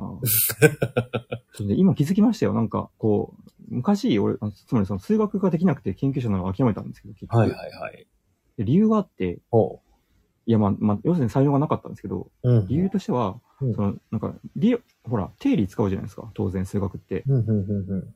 自分で証明したかったんですよ、全部。はあ。証明できるまで使いたくなかったんですよ。なんかこう、ほら、大体そういう数学の教科書ってう、ん定理だけじゃなくて、はい証証明も書いてあるじゃないですか。こういうふうに証明するのであるみたいな。そうなんですね。僕はちょっと詳しくないんで。うん。まあ、大体そうそうなってるんですけど、それがね、なんかネタバレ見てるみたいで嫌だったんですよ。それを自分で導き出してこそ、はは理解したことになるだろうと思ってあ。たあんですけどあ。、はいはいはいはそれい。やってるとめちゃめちゃ止まるんですよ、当然。そうでしょうね。はい。で、よく考えたら数学の教科書ってすごくて、当たり前ですけど、すごくて、うん。その、いその数学の教科書だと1行だったとしても、うんうん。その時代、1600年代とか1700年代とかの数学の天才が一生かけてその1行をこう進めたりしてるわけですそ。うでしょうね。うんだかうらん。できるわけないんですよ、そん なこと。つまるに決まってて、そうですね。ははい、どうぞどうぞ。追いつかなくなって、できなくなったんですよ。ああ、なるほそれど、がね。途中までできてたんですけど、うんうんうんうんうんうん。今自分が言おうとしてるのは大体同じようなこと言おうとしていて、はいそのなんかその真似たくないから、はい真。似たくないからうん、ゲームをむしろやりたくないみたいな、そのその知ってしま うと、それはもう、使っちゃダメになるから、ってなると、ゲームを遊ばないって戦略になるわけですよ。ではもあ。そうすると引き出しが増えないじゃないですか。ああ、はあはあ。さっきの言う数学の問題解こうと思ったらいっぱい定理してしてる方が当然有利なので、いそうでちいすちね導き出してたら時間取れるわけないから、うんそうですね。はい、巨人の肩を乗るためには、その巨人の肩まで登っていかなきゃいけないわけですよ。はあどうの状態やってるわと思って。や楽しい。怖っやば。出すか。ばいっすね。やっぱゲゲーム遊ばなきゃダメなんかな。うん、あの、どうなんでしょうね。でも、ニルギーさんが自分が信じるやり方して、で、そんで、最後死ん死ぬ前際に 、やっぱダメだったな。あ、これでまあ良かったわって思うかしかもうないんで、確かに。いや、なんかそうですね。そそうそう、なんか、もう自分を信面じて白るい面白いで考えると、うん大体その普通の発想でいくと、ゲームを遊ぶべきであるに当然いくつかと思うんですよ。吹き出しが多い方が作れるゲーム多くなるって当然みんな思うから、多くの人がそう思うんでしょうね。うん。はい。ということは逆張りした方がうまくいった時に面白いのは確かだから、 遊ばない方がいいって結論になるんですけどうだ見たかってね。そうそうそうそう。これででもだからゲームで量量産できてたらとそもそもこんなことな悩まないと思うんですうよ。んうんうんうんできてない、めちゃめちゃ毎回苦しんでいるからうん。、でしょうね。うん私が、はい、足りないんじゃないのかはずっと思っている。そう、でも遊ぶべきなのかどうかの答えが未だに出てない。はあです、ねいいですね。賛否あるでしょうし、あの、どっちかというと多分遊んだ方がいいっていう僕の意見の人も多いですよけど、はい、遊ばない方がいいっていう人そうのだよ意な見もちょっと聞いてみたいですね。そうですね。うんなんか、うん、うん。多分正確に言うと全く遊ばない方がいいんじゃなくて、うんそ。の遊んだものが無意識になるぐらいまで記憶の中に沈めなきゃいけないって意味なのかなと思って。ああ、埋没させてね。ああ、よくある話ですね、それもね。ああ、はあ、はあ、はあ。優れた作品を見ることによって教養を培って、その教養が素晴らしい作品を生み出すというそのうでですそうあですれはばい、やはり遊ぶべきであると。そうだな。そうかも。やっぱあれだな、なんか、そのどんどんその記憶力をなくしていただいて、うん。酔っ払った状態で遊んで、超面白いって言って、そんなこと全部その、それから忘れてって、であったかも自分が発見したかのように、そのゲームのメカニクスを言い出して、うんでやった方がいいのかもしれないですね。たまあでも、ニルギさんなんか、僕、あの、もっと遊んで、本当に別に酔っ払った状態じゃなくて普通に遊んだんだけど、その遊ぶ係数がもうやばすぎて覚えてないっていう状態って、いけそうな気がしますけどね。いける。いけるうんと。で、その実現可能な感じしますよ、僕は。その、いろんなものを遊んで、でも遊んだんだけど、その数が膨大すぎて、もう忘れちゃったっていうのは、かっこいいなけるとなりたいですね。なんかもう地獄のように本当に追い立てられるように遊んでる人っているじゃないですか。あの、はいはいはいはい、ではい。仕事でこうやってボードゲームのことやってるんですけど、やっぱり好きなお客さんって、もうほとんどなんか仕事が終わった後とか、週末とかも新しいゲームをガンガンやってたりはして、ああ、その熱すごいなすごいなって。そういう人が作ったゲームってどんなんなんだろうなっていうのは思いますけどね。いや、とても興味あります。うんあ、の、興味あるのは、うん。サンプリングみたいなゲームになるのか、うん。それともなんか全然違うものを出していく。まあ人によるのは、人によるが大きいから難しいんですけど、そうですどっね。ちになりがちなのかとても興味ありますね。うんうんうんうん、どういうアウトプットになるのかっていうのはとても興味がありますね。わかります。うん、なんか、全然お会いしたことないからマジで印象だけで喋るんですけど、はい。あの豆と、豆と共にあれ、ああ、はいはいはい、はっていいうゲーム。でえっ、と、なんだっけ、ホイゲームズさん。ああ、そう、あの、矢沢さんかな矢沢さんだはいはいはい名前ははいうん全然会ったことないからマジで印象なんですけど、はい。あの方のはなんかそういう匂いがする気あが、ーあ、そんなことすらないんですけど、評判を聞いていると、うん。たくさんいろいろ遊んだゲームのエッセンスで作っているような気がす確る。かわに確かに。かんない。印象豆と共にあ。印象れですは、そもそもテラミスティカだっておっしゃってました、ご自身で。あ、そうなんですね。なるほどな。うんやっぱベースのゲームがあって、うん、そうね。なんかね、ベースのゲームがあると、そのベースのゲームを超えるにしても、なんかその大きく枠の外まで飛ばない気がしてるんですよ。はあ、はあはあはあ、なるほそれはどうなんですかね。ど。うん、それね、ゆぎさんでも言ってしまったら、もう、日本語を使ってる時点でもうダメなんじゃないですか。それはね、そうかも。本当に割と真剣にそうかも。言語を使って既存のカードというもので表現しようとしているところでもう、あれですよ。なんかパクリパクられ問題だと、と同じで、二足歩行の生き物を書いてしまったらパクリだっていうのと、なんか似てるような気がします。行きつ行き着く先が。そうだな。なんかその同じ文化圏にいる時点でうん。不利っていうのは感じますよ、正直。うんそのアフリカ出身とかの方が絶対おもろいな、みたいな気がします。ああ、あの、も、もしくは、相当にクリエイティビティを、その、その、捻出したいのであれば、はい。さ、めちゃくちゃ不幸で、その、なんだろう、自分に対してハードな環境に身を置き、はい。 はい。もう、死ぬ寸前まで行って出てくる、に、煮汁のようなものが、いや、でも、気味わかりますよクリエイティビテ。ィをわかる。担保してくれるものになるのではっていう、これね、あれなんですよね。さっきの面白いやつが結局面白いゲームを作るのでは説に近いと思うんですよ、それ。はあ、そそうの人、他の人がしないような体験をしろっていうことに近い。ああー、面白いやつは他の人がやってないような体験をしてるということですか。はい。っあであ、ていうのがまず一つと、うんうんあとね、そうそう、昨日いろいろ喋っていて、面白そうだなと思ったのは、はい。なんかね、余裕がゲームを作る。ああ、余裕がゲームを作る。ほうほうほうほう。はい全然時間がないと、やっぱりなんかゲームそもそも考えられないああ、そうですね。気が。しかも自分はそうなんですよ。細切れの時間だとゲーム作れなくて、うんうん。暇な時間がないとゲーム作れない。ということは、なんか激務とかだとできないうん気。がしている。はい。わかんない。人、他の人どうなのかわかんないですけど、うん少なくとも自分はそうで、はいはいはいはい。なんか、つまり、なんかハードな状況にいるのはいいんですけど、それがなんかその生活だけで何もかも終わってしまう状態だとうん、もしかしたらゲームができない。ああ。もし、しくは、うんその時はできない。うん、それから脱出した後にゲームがそその体験から動く可能性は全然ありますけど、はいはいはいはいはいはい。だからハードな状況に身を置いてもいいんだけど、うんその時は多分余裕がいるのかもしれないなっていう気がします。ああ。ニルギリさんの、まあじゃあ、じゃあはい、こういうのはどうですか、ニルギリさんの成功例からパターンを演出してみるみたいな。あの、例えば、ニルギリさんの作った作品の中で一番評判が良かったものが、まああるとするじゃないですか。うんで、うんその時の、その、シチュエーションであったり、再現するんですよ。なるほど。うん、そうすることで、その時の作品と同等、もしくはそれ以上、まあもしくはそれに近しいものが作れるのではないか。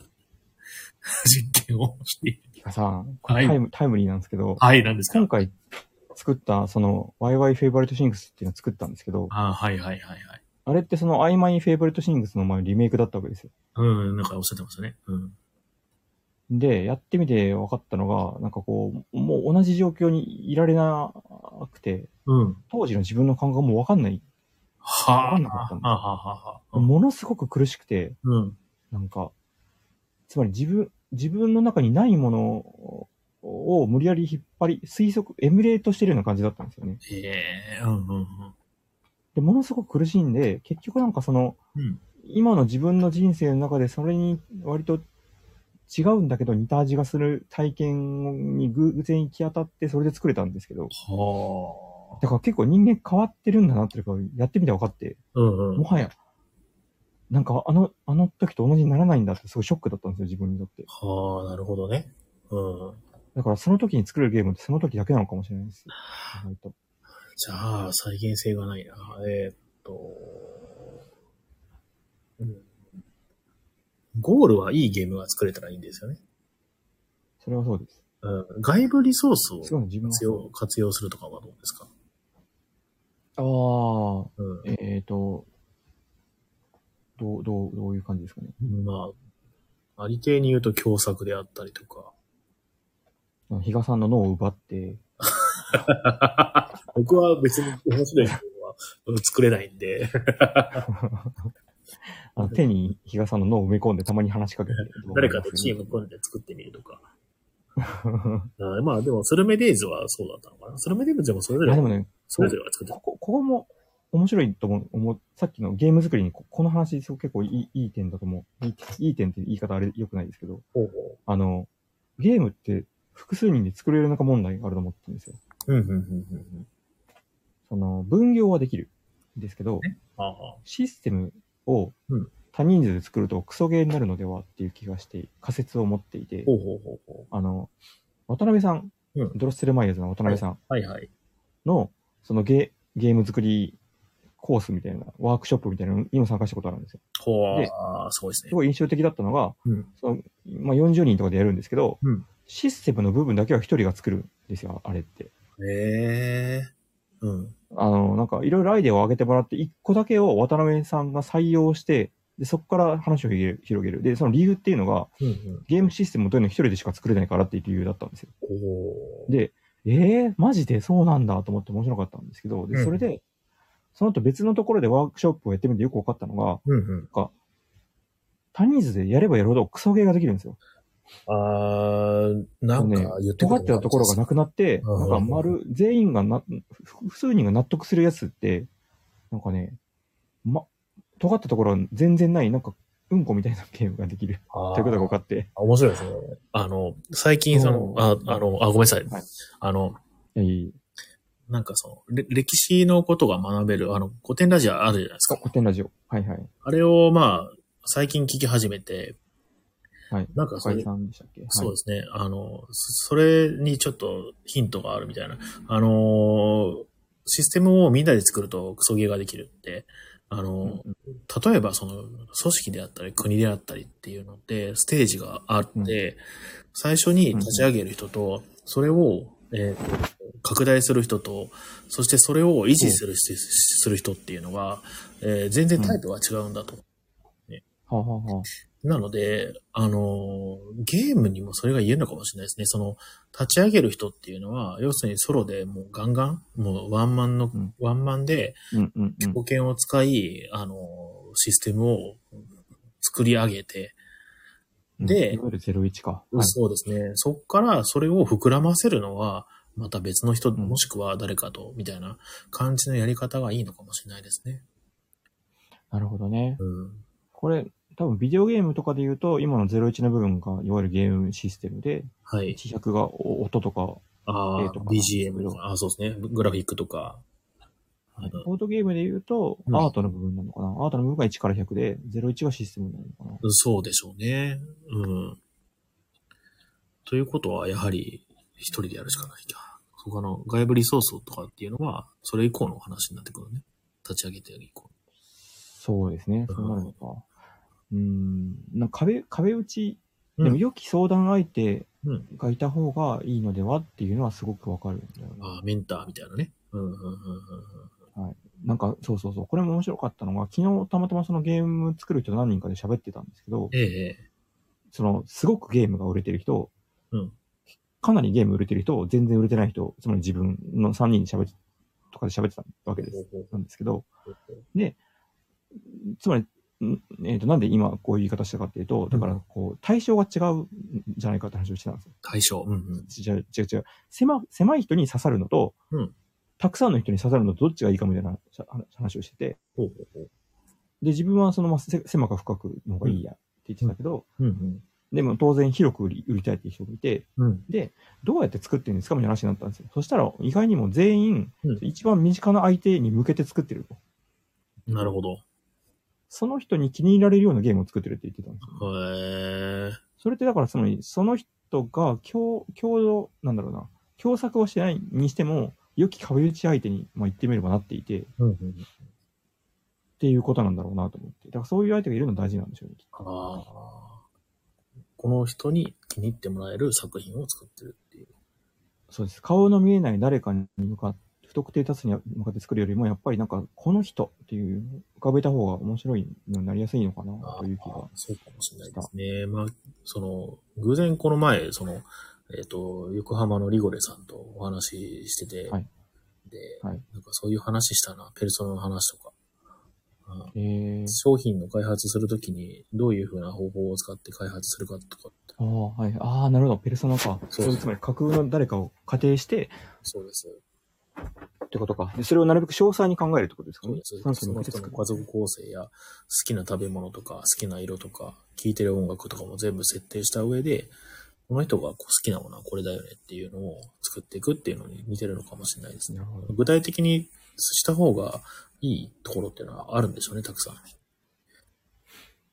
なんか、最近、その考えを聞いてて、はい。あの、潔癖だと思うんですけど、傲慢な気がするんですよね。すごい。っていうか、ゲームって傲慢じゃないってあまあ、最近よく思っていて。表現というのは、評判であるものなのかもしれませんね。うん。あ、確かにね。うんその、つまり発表するというのは、何を言ってるかというと、はい。ほら、それって、はい。人間には普遍的に何かがある。ほう人間同士きっと分かり合えるみたいな。っああ、なていうか分かり合えるだろみたいな、わかりやすい。その考えに無理やり巻き込んでる気がするんですよ。ああそ、のなんかそれ、さっきのって、そのペルソナがまあいたとして、うんその人が実在、まあ仮にしてもしなくてもいいですけど、その人に向か、その人が面白いように作るってことですよね。で、それがうんビジネスややるわけですから、うん。それが普遍性を持つって言って言いたいわけですよね。うん。うん。個人の誰かに作るということが、結果としては万人に受けるんだみたいなことはい。だとそう思でうんすですよ。そうです。基本的には。じゃないとまあ売れないわけですから。うんうんでもそれって結構本当は傲慢というか、ほう。危うい前提な気がして、なるほまあど。結果正しいんでしょうけど、うんうん。なんかつまり、えー人間なんだから共通してる点がありますよね、みたいな過程で、うん。まあゲームがそもそもそういう気がしますけど、全員でルール共有するんだから。そうですね。コミュニケーションは全てそうだと思うんですけど。うん。でも本当にそうなのかと思っていて、ほうほまさにさっきの言葉の誤解が起こるみたいな感じで、う。うん。なんかその、ほら、ゲームってほら、勝者と敗者が生まれるでしょまあ、そういうのは大体そうですね。それってなんかでも敗者がつまりなんかその、共通の何かがあるんだとすると、共通にあなたには価値がありませんって言ってるように自分には思える。ほうほうほうほうほうほう。なんか、その、大丈夫かっていう気 がああ、最近してる。その、勝敗を決めること自体が危ういのではなくて、そう。まあ、突き進めることもなんだそれはでも、協力ゲームもありますし、コミュニケーションゲームもありますし、勝敗ではないような気がするんですけどね。あの、ネリーさんちょっと眠たくないですか今。もしかして。え大丈夫もしもし聞こえてますよ。ああ、本当に。いと遠いですか声。や、全然、全然大丈夫です。あ、よかった。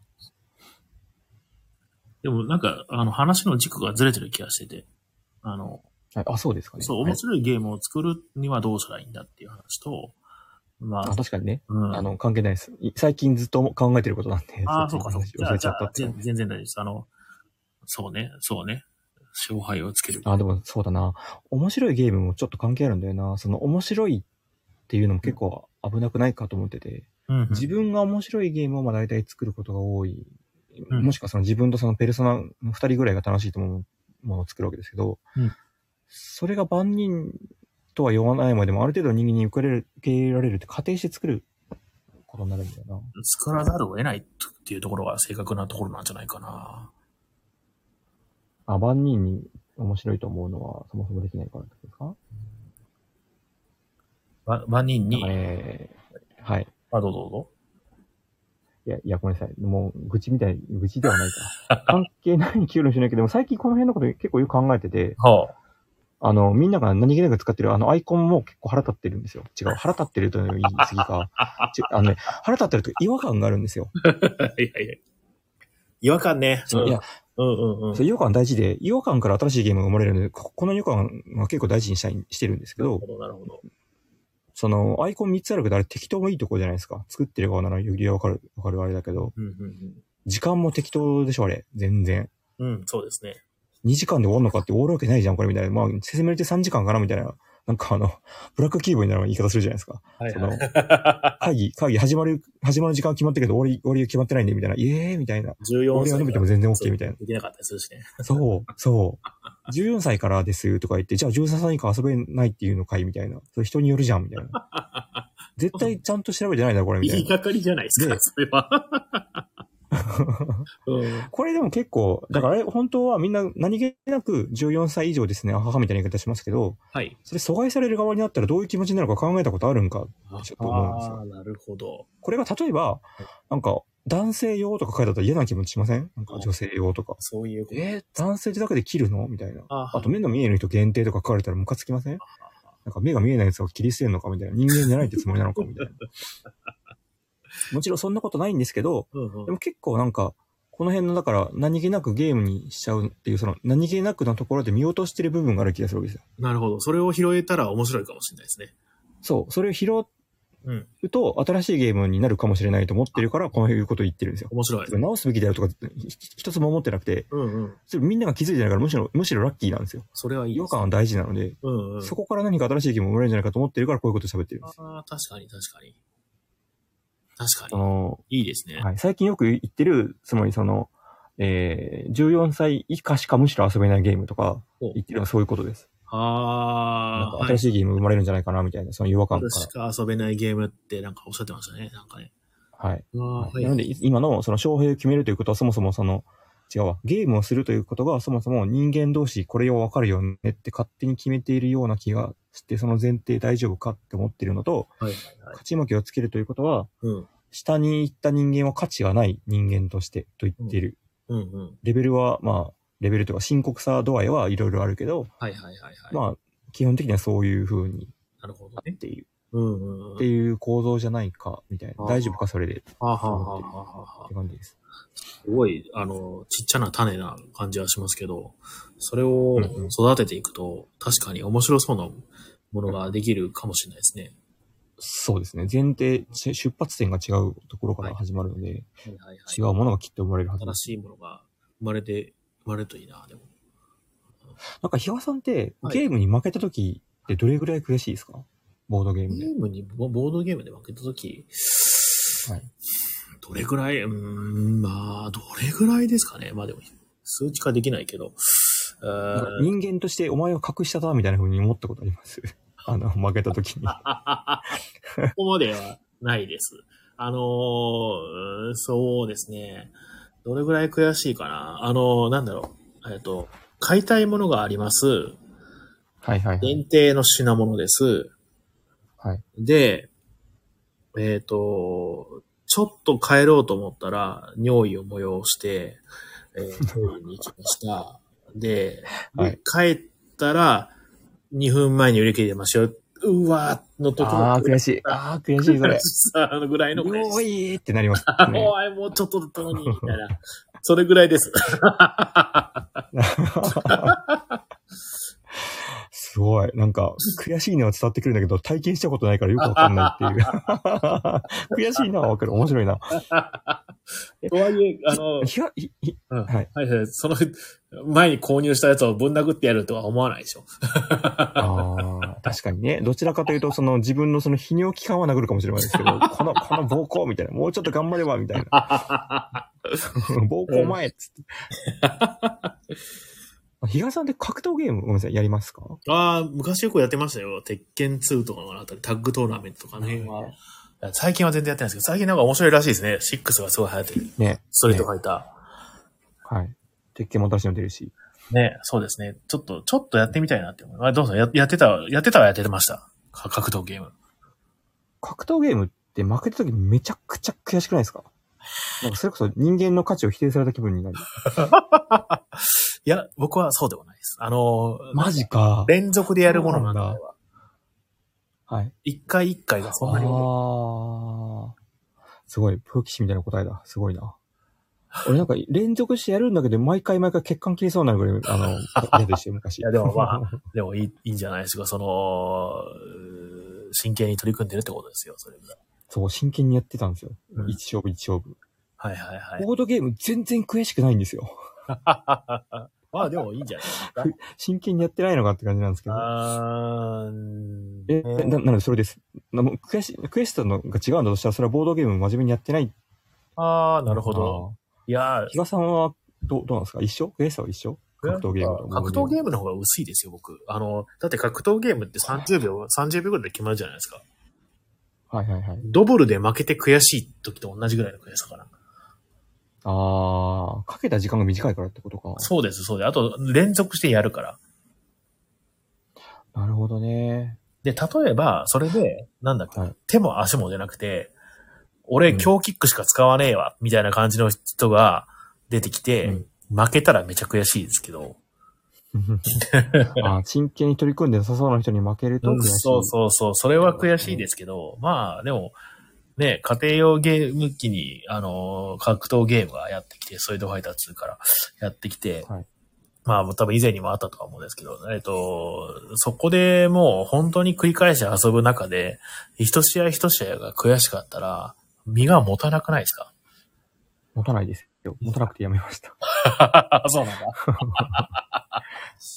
いや、なんかそもそも格闘ゲームはうん、勝とうと思ったら、うんものすごく嫌なやつにならないと勝てなくて、ああ、はあ、はあ、はあ、はあ。相手を殺すつもりでやんなきゃってか、そもそも勝てまなあ、い。確かにね、あの、完封しようっていう感じでね。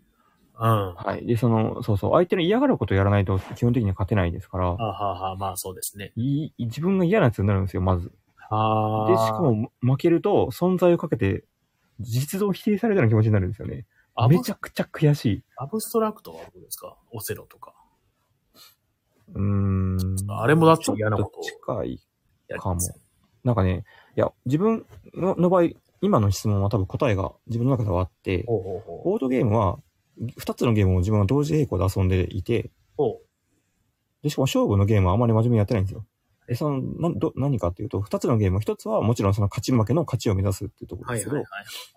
もう一個は場を盛り上げるところだと思ってて、青森はほうほう。その場が盛り上がったら全員勝利だと思ってるんですよ。ああ、まあね、ボードゲームね。うんうんうん。はそうです。つまりさっきの会話でいうところのみんなでボールをこうポンポいンはいはいはい落。とさないように頑張ってやるみたいな感じだと二人思がっていてね、楽しいよねってね。そうです。だから、自分一人の幸福を追求するんじゃなくて、全体の場の幸福を追求することが幸せだと思ってるんですね、ボーうんドはゲいームはにいついて。はいはい。確かに。うんだから勝ち負け全然興味ない。あの、ただ、その勝ちを目指さないムーブはうん、ゲームが破綻するので、一応勝ちを目指しますけど、形の上では。うんうんそれはその全体の場を盛り、幸福度を上げるためであって、そうだね。勝ちたくないんですよ、はっきり言って積極的に。はあはあはあ勝た嬉なしくないんで、正直。勝たない、か勝たないムーブをすすることでも、場の全体の幸福度が上げられるゲームがあったら、それはちょっと面白いかもしれないですね。そうですね。それは面白いと思います。あはい。そう思います。はいそ。それ、そ多分そのゲームがあったとしたら、うんおそらくですけど、その勝敗ということにかなり自覚的な、批批評的な視点を持ってるゲームになるそうなので、それは面白いと思うんですけど。人狼ゲームにおける強人は多分そういう立ち位置なんでしょうかね。どうなんだでも確かに、あれは負け僕る下手だこかとらを、負けることを、うんはい。頑張ってるからダメか。試合を放そうですね棄。して強人の場合は、うんそうですね、人狼の、その勝敗に一応乗ってるっていう体でやってるから、そっか。ちょっと違うかもしれないですそうね。違うかもしれないですうねん、。でも面白いな。面白いよ。強人面白いですよね。うんポジションあとあの、格闘ゲームは特にそうなんですけど、あの、表現が暴力じゃないですか。暴力ですね。殴ったりうん確か、に蹴られたり、叩かれたり、切られたり。はい。はい。なんで、そういう、まあ見た目的にもインパクトがでかいから、その悔しさみたいなのの増幅はあるかもしれないですね。ああ、それはあるかも。うんなんか、格闘ゲームやらなくなった時期って、なんというのか、男子校的なところから出たタイミングと結構被るんですけど、はいはいはいはい。男子校的というか、 なんかいわゆるマッチョイズムというか、少年ジャンプ的というか、うんうんうん。みたいな世界観で生きてると、はい喧嘩に負けるみたいなことは大事なわけですよ。なるほど。喧嘩は基本的にはなんかその、少年ジャンプ的価値観だと自分の存在かけてやったりするんだとすると、はいはいはい。その男子校的な感性で言うと、負けるはそんな簡単に許されないとか思ってると確かに、そういうことなのかもしかして。それそうはなんですかね、可能性はたあるかもありそう、ありそうですね。確かにね。そうか。だからあれが、その殴り合いとかじゃなくて、それこそスプラトゥーン、でもスプラトゥーン負けるとめっちゃ悔しいんだよな。悔しいですね、スプラトゥーンもね。あの、あ完れ悔しいですよね。超悔しいですね。あの、対戦相手がめちゃくちゃ悔しい。は。はいい。めちゃめちゃ悔しい。スプラトゥーン何なんだ悔しいんだろうな。あれ、別に団体戦なのにな。そうね。なんかスプラトゥーンね、あの、ややっぱりいい勝負ができないと悔しいし、よいい試合だあ、な。それは、ねうだ、な実力の差が激しいとやっぱりダメですよね。それってあれなんですかねさっきの、その、場を盛り上げるっていうゲームを同時にやってるって、そっちの方なんですかねそれを達成できなかった悔しさなのかないやー、どうでしょうね。うまくできないことをまざまざと見せつけられる。あの、ゲームで楽しいはずなのに、自分の不甲斐なさであったり、下手さみたいなのを叩きつけられるのはいはいが良くないんじゃないかなとは僕思うんですけど、それ、それはだかえならん、か、うんはい。場を盛り上げるというのはまた違うベクトルな気がしますけどね。俺意外と似てるかもなと思ったのが、なんか、大喜利ゲームとかで、はい。自分だけマジで、うんこみたいな状態で、うん。うん、しゃ、喋るたんびに盛り下がったりすると、うん、うん。めちゃめちゃ悔しい。あー、悔しいというか悲しいで、。その時の、うん、うん。はい、そう、もうなんか無力感と悔しさみたいなやつは結あるあ構る近いかもしれないではすいね。はいあと、あれだわ、競りゲーとかで、うん。相場がわかんなくて、うんその自分だけ高くつけちゃって、ゲームをぶっ壊した時とかは、まあ悔しい。ああ、はいはいはい。あれも近いかもなかもしれないですね。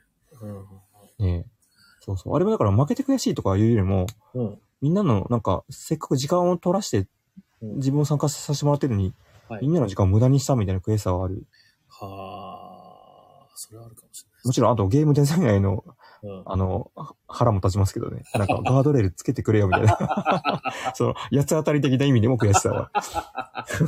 あそうだよね。なんか、うん、わかるわかる。あ、でもそれはありありますね。あの、ゲームしてて、ねあのーなんだお前、これプレイヤーにおんぶに抱っこじゃねえかっていう。そうそうそうそうそう。そう。バランス調整めんどくさいからって競りで全部投げやがってみたいな。ちょっと勘弁してよみた いな。事故るじゃんみたいな。面白さに真剣に取り込んでよって。そうそうそうそうそう。そわうかん。ない。でも、そう、思うときありますよね。それは本当に面白さに真剣に取り組んだ結果、この投げっぱなしジャーマーみたいなことをされてる可能性もあ指定できないんで。ある。まああ、るそれは。でも自分のワードスクールとかそうですか ら。全然、ワードスコイ。本当ワードスコイ魔物みたいなゲームですよ ね。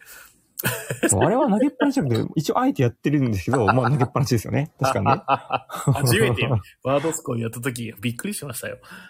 やべえ。そうですよね。よくこれでデベロップしたなー って。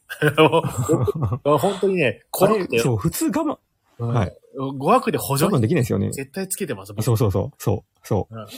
補助輪、よくあんななんか裸で出てきたみたいな感じでしょ、あ れ。わかるわかる。めっち綱ゃわ渡かる。りするのに命綱つけてませんみたいなゲームですよね。あれそうなんですよ。そう。最初いろいろつけてたんですけども、全部いらんと思って全部取ったんですよね。あのいやもう芸術的ですよ、あれは。わかる、わか る。そうそう。全部脱いだからな、わかるわ。で、アあーのクあライトのさんワードスクールの時、あアグアークライトあよくあるね、よくキャラメル箱でよくリメイクしたなって、ちょっと。いえ、よくあれに賞出したよな。本当思 う。や、でもね、あの、そう可能性を感じましたよ。あーうんああれは、じゃあそうですね、嬉しか嬉しかったであれが商品化されたっていうのは、まだなんか健全だなって、すね。夢がある。夢がある、夢がある。あなんかあの時、偶然、あうん違うわ。えっとね、一個前のゲームに、めちゃめちゃシステムに似てるゲームがたまたまあったんですよ。ーほうほうほあの、一一応、あの、パクリじゃない、その、自分が初めて出した時の方が、テストプレイ会とかに、うんえっとね、ごめんなさい。うん経緯を話すと、はいはいはい。ワールワードフェ、ワードフェスティバル、なんかあーワードゲームフェスティバルありましたね。覚えてますうん、ありました、あはいりました。あの時にワードスクの原型を出してるんですよ。えー、あ、そうなんですね。テストプレイで。はい。あの、うんまだ全然できてなかったんですけほどうほう、テストプレイできるところに持ってって、コンポーネントとか作って持ってったら、まあ、全然ダメで、あコンポーネントが作り込んじゃったがために全然良くなかったんですよあ。ららで、そこでうん、数年間寝かしたんですけど、うんで、その寝かしてる間に、うんた。またま、た多分それとは関係なく、ゲームまでめっちゃ似てるシステムのゲームが出てたんですよ。ほう、ほう、ほうほう。で俺はそれ全然知らないまま、うんその次のゲームマにワードスコアを出したんですね。うーん。で、うん、そのゲームめっちゃ似てるんですけど、うん全く体験違うんですよ。えー、まあ、はっきり言ってよ、あんまり良くなくて、ほう。ね、そのなんかものすごい微差なんですよ。まあ、ルほうシステムだからさっきでまさにシャリの再説明じゃないですけど、相当近くて、ほうほうほなんかでもね、コンポーネントと、つまりガードレールが多少多少あって、う。うん、それが全体の体験を自分視点からすると著しく下げてるような気がしたんでえすーよ。あの、知ってからやってみて。うんうんうんだから面白いなと思って、つまりあのルールはやっぱりそのガードレールを全部取った方が、うんうん全部なんか全裸で、 脱ぎ散らかして出てくるみたいな方が、良かったんだなと思って。あーいい体験しましだた。だから、そう、うん、気持ちがわかるんですよ。ガードレール絶対つけたくなるよな、これと思ってうん、う。ん、うん、うんうん。うん面白かったです。それが面白かったって話。いや、いいね。なんか、そうですね。あの、あのゲーム、なんかゲームというよりかは、本当になんか、うん、表現みたいな感じはすごいしてましたね。あのワードスコイ。そう、そうですね。うん。なんか、そうですね。あれを楽しめうん、楽しめる、その余地のある人間ってはめちゃくちゃ豊かだと思いますよ。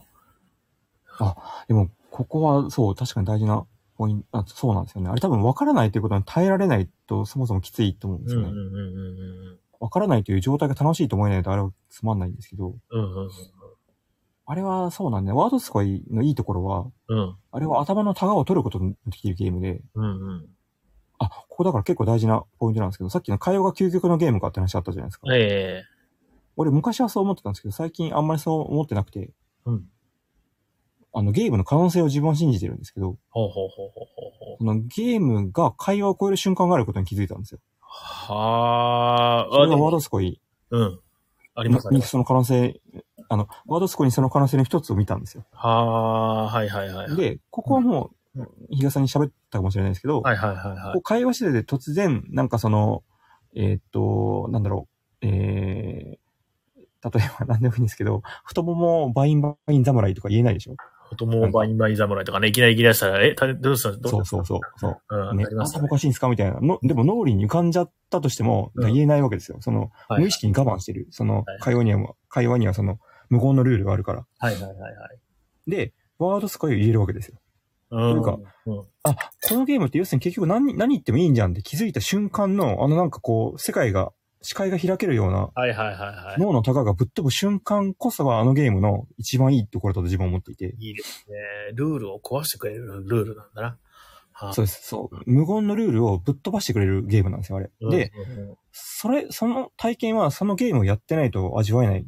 はいはいはいはいはい。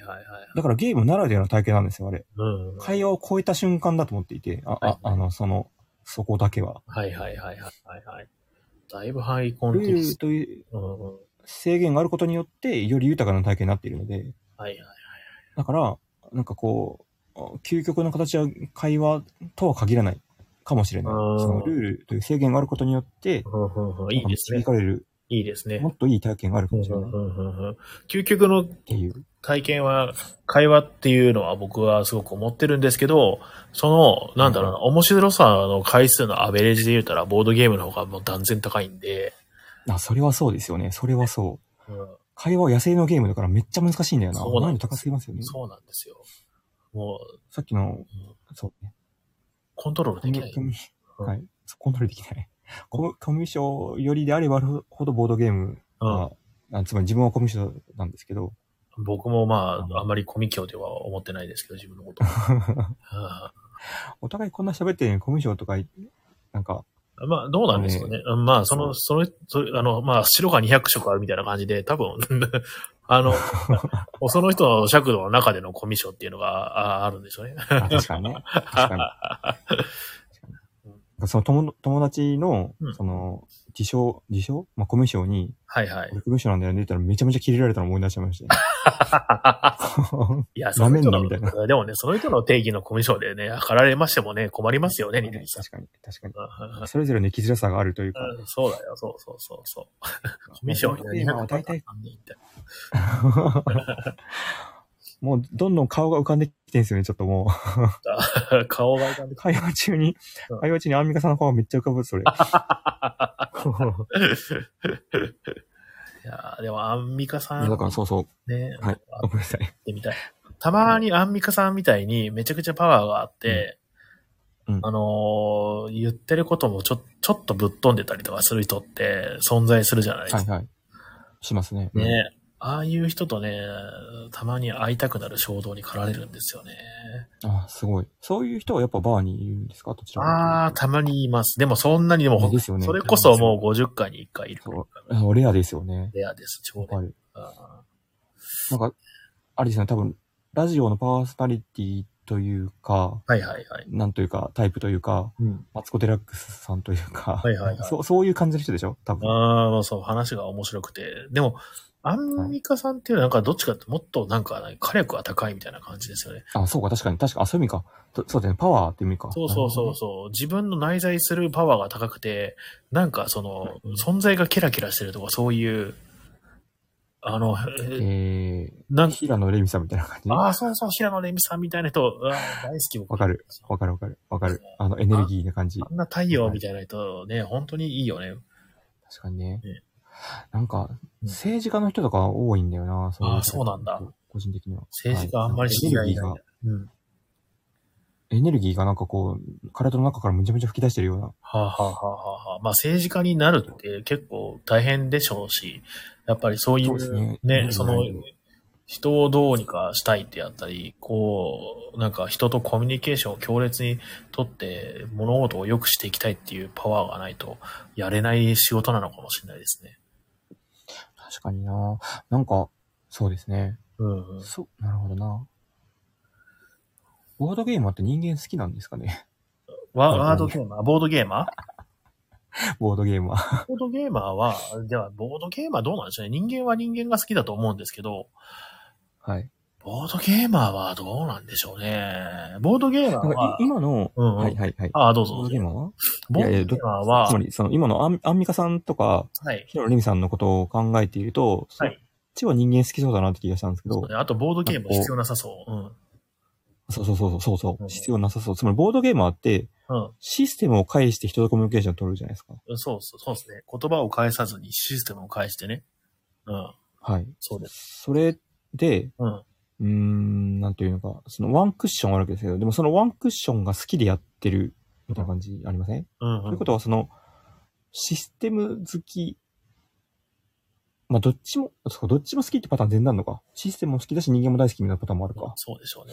根底で、こんうん、一番そこ奥底にあるのは人間は人間が好きだから、うん人間が人間が好きなのっていうのもまた誤解が生む生まれるかもしれないですけどね、人間はコミュニケーションが、うんせざるを得ない生き物だと。まあ生き物は大体そうなのかもしれないですね。動物と人間は。植物はわかんえ、ない。面白いこと言いますね。植物はでもなんか喋ってるらしいはい話をこの前言あ、っで、言いますよねて。ましたよね。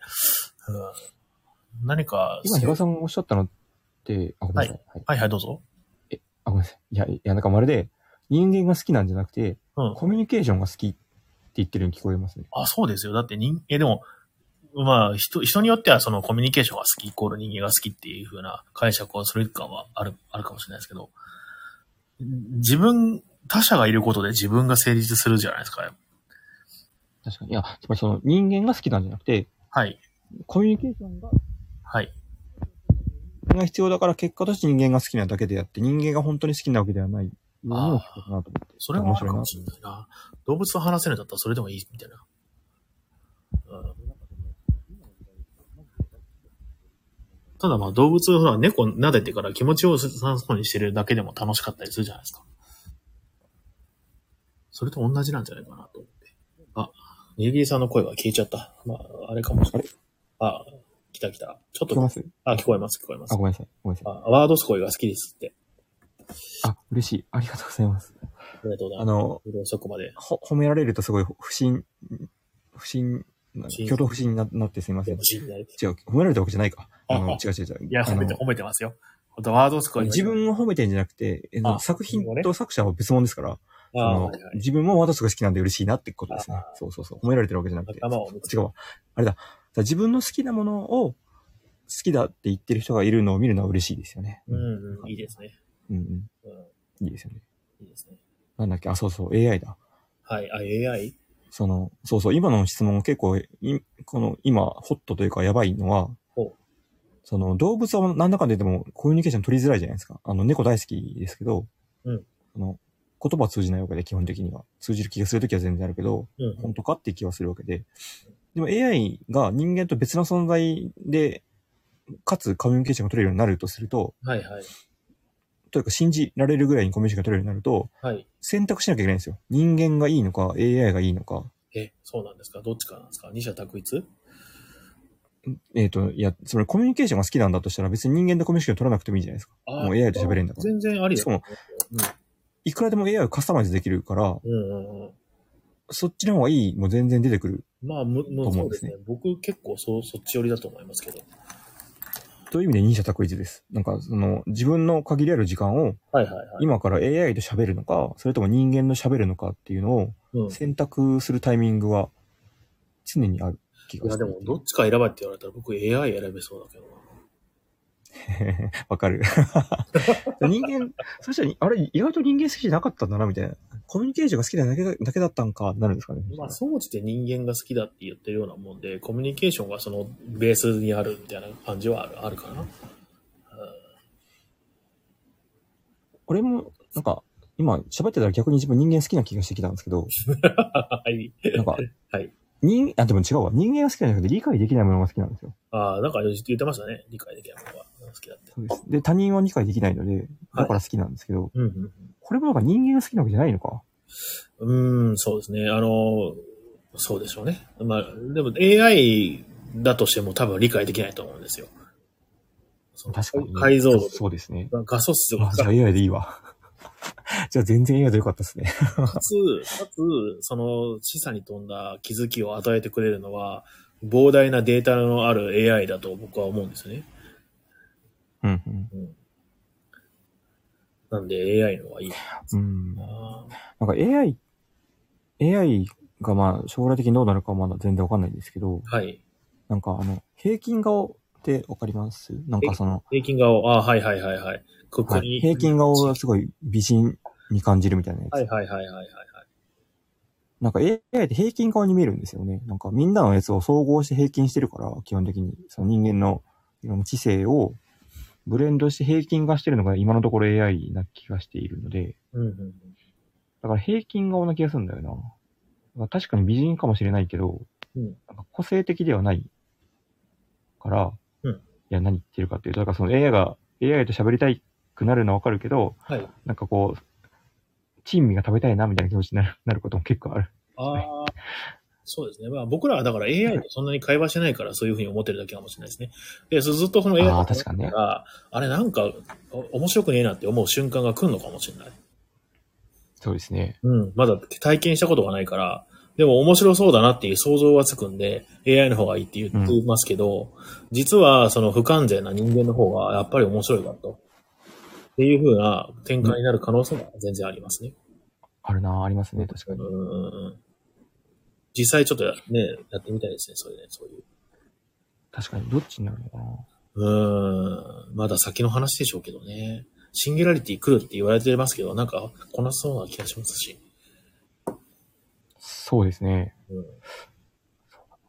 ボードゲーム遊ぶときも、AI と人間と選択する感じになるのかなえ、なんですかワードゲームなんですかあ、ボードゲームを遊ぶときも、う AI と遊ぶのか、人間と遊ぶのかを選ぶ感じになるんですかね。ああ、いいですね。結構大変そうですね。こっち側のインプットが大変ですよ。その、AI とあ、確かに。遊ぶことによる。ということは、まあ、要するに疑似人間と遊びたいわけじゃないですか、それって。そうですね。うん。て、まあ何かっていうと友達と遊ぶのは楽しいっていうのは、僕、自分、その人間側の、あの、人間側のその友達に対する理解度が高いから楽しいんですよね。あ、面白い。はいはい。そうすると、AI にそれを補ってもらおうと思うと、AI のその作られたストーリーをこっち側がインプットしなかったらいけないんで、そそれで楽しめるかって言ったら難しいかもしれないですね。ただ、それを小さい頃からやってたりとかすると、もうそれ AI で全然十分だってことになるかもしれない。え、AI の作られた物語をインプットするってどういう、どういう意味ですか小さい頃から AI と、その、なんだろうな、コミュニケーションをしてたりとかすると、もうほぼ人間じゃないですか、要するに。はいはいはい。なんで、藤井さんがそうみたいな感じですよね。藤井さんのそうなんですかえっ、と、つまり、将棋を AI でも死ぬほど指しているあので、もう、なんていうか、その AI とやることがもう全然し自然なことみたいな。あ、ああ、そうなんだ。そうなんですね。わかんない。多分、多分そうなんだ。多分わかんないです。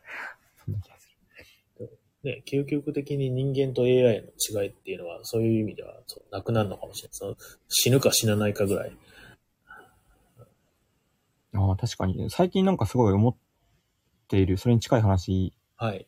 として、なんか、本物っていう言葉の意味が多分変わるだろうなと思ってて。ああ、いいですね。本物っていうのは虚像であった。ね、虚像ですよね。はい。そうそうそう。虚像が本物の位置に来るんだと思ってる。いいですね。虚像ですよ、本当うん、うん。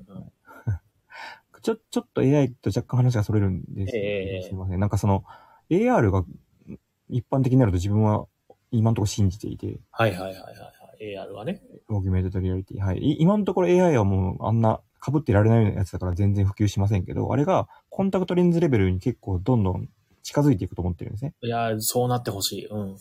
なってほしい。で、スマホの代わりにそれをつけるようになる可能性が結構あると思っている。ああ、なってほしい。うんうん。はい、みんながスマホを持ってるように全員かけてるに近い状態にになると。あーまあも持ってる人もたまにいるみたいになるとどうなるかというと、えっ、と、その人の目から映る自分の姿を自分の意思でかん簡単に変えられる可能性がある。わあ、ありそう。今、全然アバターみたいな別にありますもんね、TikTok とかの、Twitter もそうだし。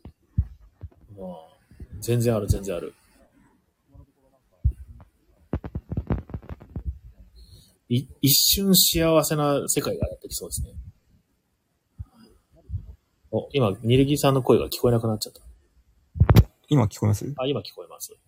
あ、めっちゃ不安定だな。すいませんね。おいえいえいえなんか、そうなると、えっ、と、つまり、なんていうのか、すっぴーみたいな言葉の意味が変わってくるような気がしていて、つまり、どれもぜ全部自分みたいな。はいはいはいはいはいはい。今のところは、その、フィルターをかけたやつとか虚像だとみんな思ってますけど、もはや虚像じゃなくなるんじゃないかと思っていて、うん真実が同時にたくさんあるような状態になるとんじゃないかと思っていまはいはいはいはい。なりそう。うんで AI みも今のところなんか人間じゃないと思ってるけど、うんなんかそれもすごい相対化されて全部人間としてし同じぐらいのポジションに来るんじゃないかと思っていて、はいはいはいはい。だから本物という言葉の意味、つまり真実はいつも一つみたいなあれが、みんなが信じられなくなるんじゃないかと思ってるんですよね。はいはいはいはいはいはい。いいですね。多分流れ的にはそうなる。きっとそうなる。うんうんうん。お、また声が遠くなったぞ。大丈夫かスマホ大丈夫か聞こえますあ、聞こえます。何なんだろうな、これ。大丈夫か、スマホ大丈夫かのところから聞こえ出しました。あ、ありがとうございます。はいそんな気がします。そんな時代になる気がしてるんですけど、どう、どうでしょう。いや、もういいんじゃないですか。あの、よくよくあるいう話は、広角機動隊の、なんだっけ、えっ、と、うんうん。あ、笑い男。魂でしたっけあの、あるじゃないですか。違うわ。そうだま。あ、笑い男の時に多分いろいろ多分題材に出たと思うんですけど、それですよね、要するにね。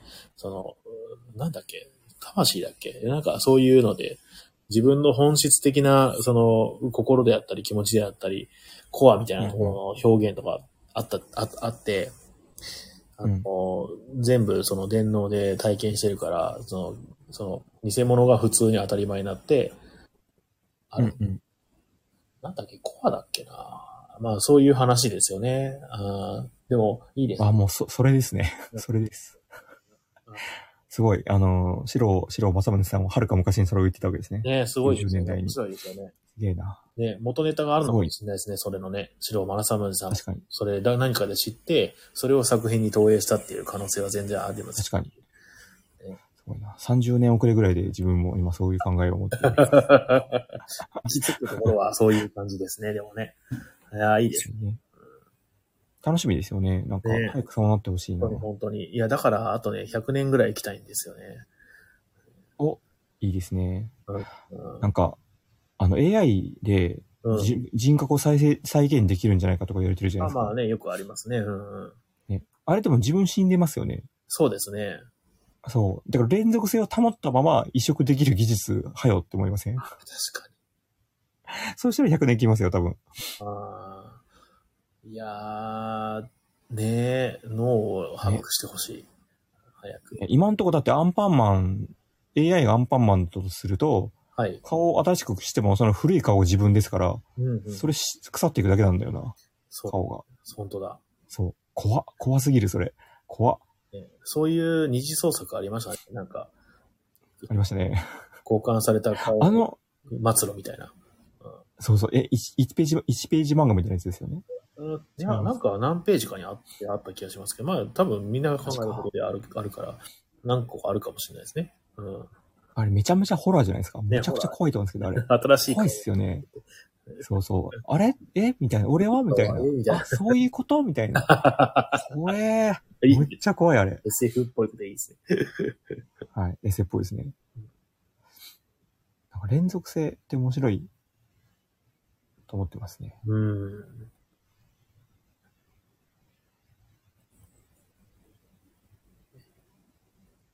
ヒカさんは連続してると思ってるんですかなんかもうどんどん話が逸れてる感じ。 面白いですね僕は連続してると思ってます。連続うーした考えで今まで生きてきたんで、生まれてから今まで人間が連続してる感じします連続してると思って生きてきてるんですけど、改めてそう問われると、ちょっと自信がないですね。 多分なんですけど、はいあのミドルエイジクライシスってあるじゃないですか。中年の危機みたいなやつ。なんすかそれ初めて聞いたかも。なんか、うん思春期が、まあ、2回あるみたいな感じで、ほうほうほう中年に差し掛かった頃にうん、なんかその1回燃え尽き症候群みたいになって、うつ状態みたいになって、ほうほう。どうしていいかわかんなくなるみたいなええことを中年の危機っていうらしいんですけほど、うほうほうほそれ多分連続性が途切れてる時なんじゃないかと思ってるんですよ。うなるほど。さっきの、ほら、曖昧フェイボリットシングスを作った時ともはや自分が同じ人間と思えないみたいなやつ、あーあー、はいはいはいはいはいはいはいはい。それに近い気がする。なんか今までの人生は基本的にその0歳から始まって、うん。連続した線の上に乗ってた感じがまあ曲がりなりにもしてたんですけど、はいはいはい。なんかもはや違う気がするんですよね。そういう考えか。はあはあはあ本当に連続してなんかどんどん自信がなくなってきたんうんうんで。すけど、へえ、いや、どうなんでしょうね。まあでも、それを証明することって難しそうですね。連続してやることを。ああ、確かに。というのはあれか、連続、明らかに連続しないし、明らかに連続してるからか。うんうんうんうん。どちらとも言え連続しないのは、うんはい。その体の細胞とか入れ替わっているから、うんうんうんうん。物理的には違う。心臓、そうですね。少なくとも、まあ、心臓とか脳とかは変わらないけど、はいはい。か手とかは変わってるわけで、はいはいはいはい。ですよね。って考えると連続性失われてるとも言えるし、でも意識の上で連続性あるから、うんうんうんうん。というそうかですまねあ。、じゃああるしないんだよな。二分できないものなのかもしれないですね。グラデーションであって。でも本当にそれをあ細ー面白いなグラ分デー化ション。していくと、どっかで二分できるものがあるのかもしれない。なんか、ああれ、なんだっけな。あれ、これなんかどっかで同じようなことを聞いたことあるな。なんだっけな。古典ラジオ、つないもの。宗教の回で聞いた気がするんだよな。あのー、言いそう。宗教でよいありそう、その話。回気になる長か、あの、現、なんだっけな、三蔵現状のあたりで、はいはいはいはいあとまあ密教とかのあたりで、なんかそんなこと言ってた気がしますね。え、そこ、めっちゃ気になる。え、どういう、どういう思い出して ほしい。ちゃんと何ですか聞いてください。あ、大事な、大事なところ が。密教、密教聞こえですか密教密教とか空海最長あたりのところか、多分さ、多分そっちが確率高くて、で、なかったら、あの、三蔵法師のところの回。で言ってもまあ2時間かそのぐらいなんで、聞きやすいと思いますよ。あ、すごい。これ、普通2時間で言うとめっちゃ長く聞こえるんですけど、古典ラジオの中では、まあ、聞きやすい方っていうのが恐ろしいですね。ね、だって古典ラジオすごいなんかであれもねめっちゃ長い。第一次世界大戦シリーズがマジでなんか十何時間とか平気でありますよね、あれあ。あ、ありましたね。ありましたね。めちゃめちゃおもろいけど。面白かった。一瞬で聞けるから恐ろしいんですけど、はい。あいいです面ね。白いですよね。ああいう感じで、そういったその歴史のことを、こう、いい時代になりましたね、本当にね。確かに。なんか、歴史、 歴史も最近思うところあるんですけど、はい物語、物語やばくないですかどういう、 だいぶ踏ん張りしたところからなんか投げられてきたぞ。物語やばいですね。物語、物語物語やばい。いダメじゃないと思ってて、や、そ物語ういう良くないんじゃないと思っそうていう意味て、でですかやばいっていうのは。良くも悪くもやばいんじゃないと思ってては、あはあはあどういう、その心は最近陰謀論のことよく考えてるんですけど、ほうほうほうほう。えっ、と、つまり陰謀論はゲームの一種、違う、ゲームを応用したやつもは入い。ってると思ってるからなんですけど、はいは陰謀論がなぜ良くないかというと、ストーリーを捏造してるからだと思うんですよ。うんうん、そうね。で、つまりその物語が事前にあるということが良くなくて、多分。で、ほうほうほう歴史って基本的には物語の連なりとして伝わるじゃないですか。まあ物語ですよ。うんうん。歴史は、えっ、と、本来は、うんうん、えっ、と、全部のことを記述することはできないから、ピックアップして、ある一つの物語、流れがあるようにちゃんと並べて、理解できるように、咀嚼しなさいように並べ直したものうんうんが歴史だと思うんですけど、はいはいはい。それは随分乱暴で、はい。物語を捏造してないこれって思うことがあるわけですよ。というか違う。捏造できちゃう。捏造というのは、編纂した人間の意思が当然入る。もちろん。うんうんうんうん。そう。ということは、その人の歴史観とかで歴史が決まっちゃってるわけですよ。まあよく言うことですけど、そうそう勝者の歴史みたいな。そうですね。勝者によってだから口が物作語ら、れる。うんうん。物語が悪なのではってすごい思ってて。 ああ。だから、その、ボードゲームが自分は好きなんですけど、はいマーダーミステリーとかイマーシブシアターは物語が事前にあるじゃないですか、大体。そうですね。妥当すべきなのではってちょっと思ってる。妥当物語のないボードゲームを、だから、その、イマーシブシアターとかマーダーミステリーが盛り上がるのであれば、うん同じような熱量で、うんその、ほなんとか、自分、プレイヤーが自分の意思でやることによって物語が紡がれていくタイプのうん。ゲームを頑張って作らなきゃいけないんじゃないかと思ってます。うーん。作る責任があるのではと思ってます、ボードゲームデザイナーには。似たような、例えば、グルームフェイブンとかはまた別の話なんですか多分別です。なぜならやっていないからわかんないんですけど、その、ボードゲームの中にも、もちろんストーリー要素が強いやつあると思うんうですよ。ん、あります、あります。だ本当は、やあの、危ないことをしているんじゃないかと思ってます。ほどういうことかというと、う。うん。ゲームって自分ごと力高いじゃないですか。自分ごと力。はいはいはい。選択の全連続ですもんね。そうです。その本来は自分と関係ないことでも、うん。ゲームで体験することによって、あたかも自分のことかのように感じる力が強い。そうですね。で、なんというか、ストーリーがあるというか、ロールプレイングゲームか。ロールプレイングゲームがあんまり良くないなと思うことがあるのは、ほう。ロールプレイングしてるっていうのは、つまり自分ではない誰かになるってことですよね。その物語の中のうん。うんうん。それが楽しいんですかでも自分ごとじゃないですか。自分ごと力があるっていうから自分のことなんですけど、はい。なんていうのかな。その物語を体験するときに、本当は自分がやってるのに、あたかも別の人のことですよみたいな無責任に投げ出して、うんなんかこう、覗き見してるみたいななるほど。感覚がある。ほうほうほう。そ、それだから結構危ういんじゃないっていううん、確かに。感じがしていて、でもこれは多分全然その、なんていうかな、その、そんなに尖った見方では全然なくて、この辺の洋館に言及したやつがムーンとかだから、うんはるか昔からある考え方だと思いますけど、だからロールプレイングゲームは実は結構危ないなるほどみたいなやつ。ゲーそムれと近いです。だから、その、ストーリー、本当は良くないんじゃないみたいな、そうそういうことですうーね。んまあゲーム。マナーミステリーとか、うんうん。マシブシアと本当は危なくないのは、そうそういうことです。危ないか、えーそうですね。選択肢を能動的に取ることができるから、えーゲームは確かに危ないのかもしれないですね。その映画であったり本であったりっていうのはもうその決まってあるレールの上をただただ、ああのそうです、そうです。はい。そうです、そうであす。のーディズニーのハニーハントみたいな感じなんですよね。はい。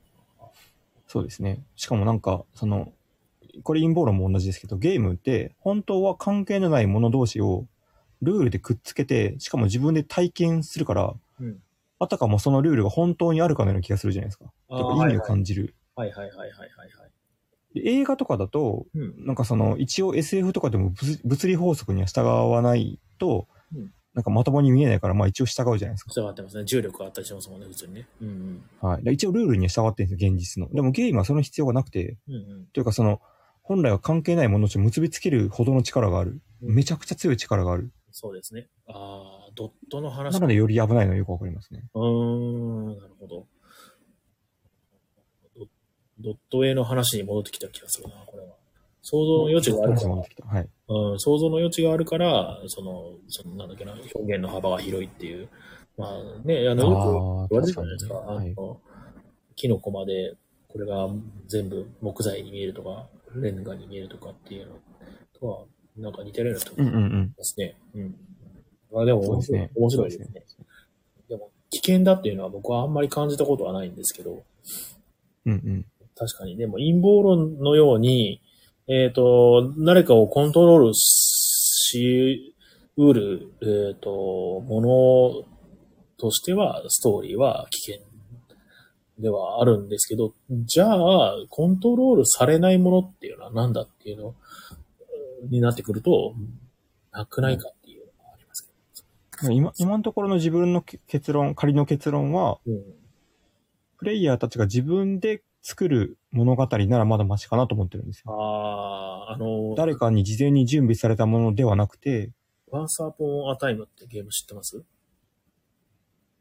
えっ、と、ストーリーテリングの。はい。わあかりますそうそうそう。あれじゃないですか。あれではない。また違う。うーんどっちかというと、スポーツとかが近いかもな。スポーツとか、えっ、と、カタンとかもそうですけど、うんあれ、カタンも一応触れはあるけど、うん物語が用意されてるという遊んでるうちにだんだんなんかその中でストーリーみたいなのができていきません、流れというか、はいはいはいはいはい。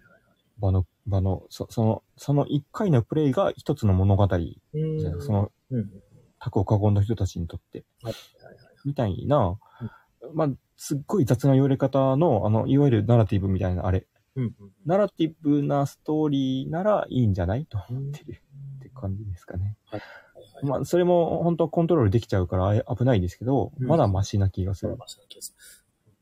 カタンにそんなにストーリーは感じないですけどね。なんか、カタンってなんかすカタごいンはなん具か体的に遊べますよね。はい。あれ何なんだろうな。ああ、俯瞰的に、俯瞰的、そう、そうか、そうかな。そうじゃないかな。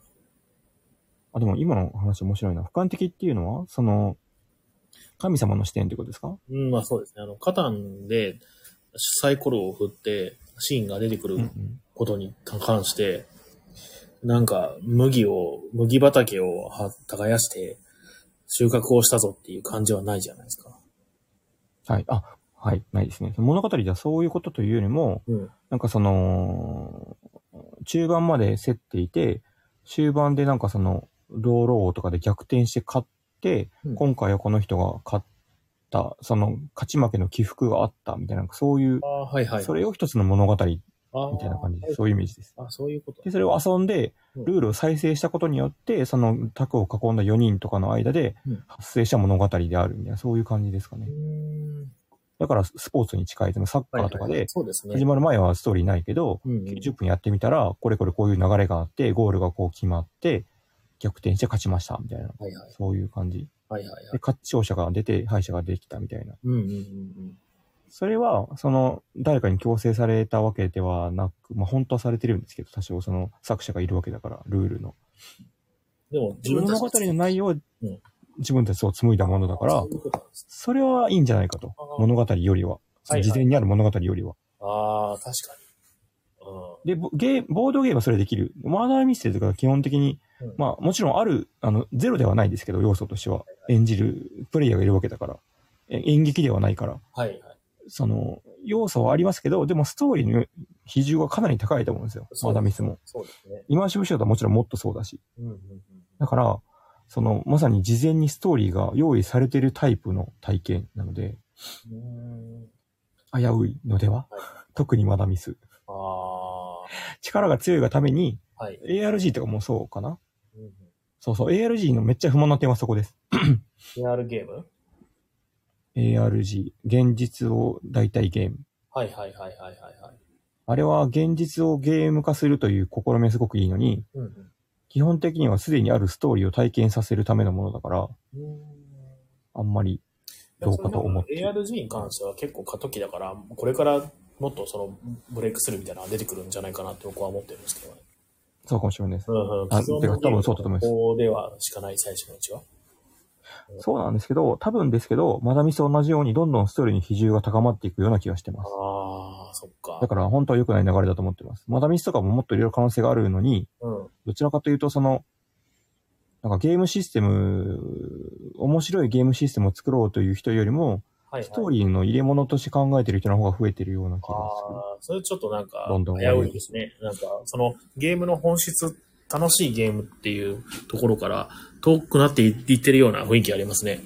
そう、そんな気がする。まあ、これはなんかゲーム好きのただのなんかたわごとなんですけど、多分、うんまだミス好きな人からすると全然違う意見うん。だと思う、思いまうす。んうんうんなんですけどうん、まあ、あの、偏った意見としてはそう思ってるって感じかなるほど。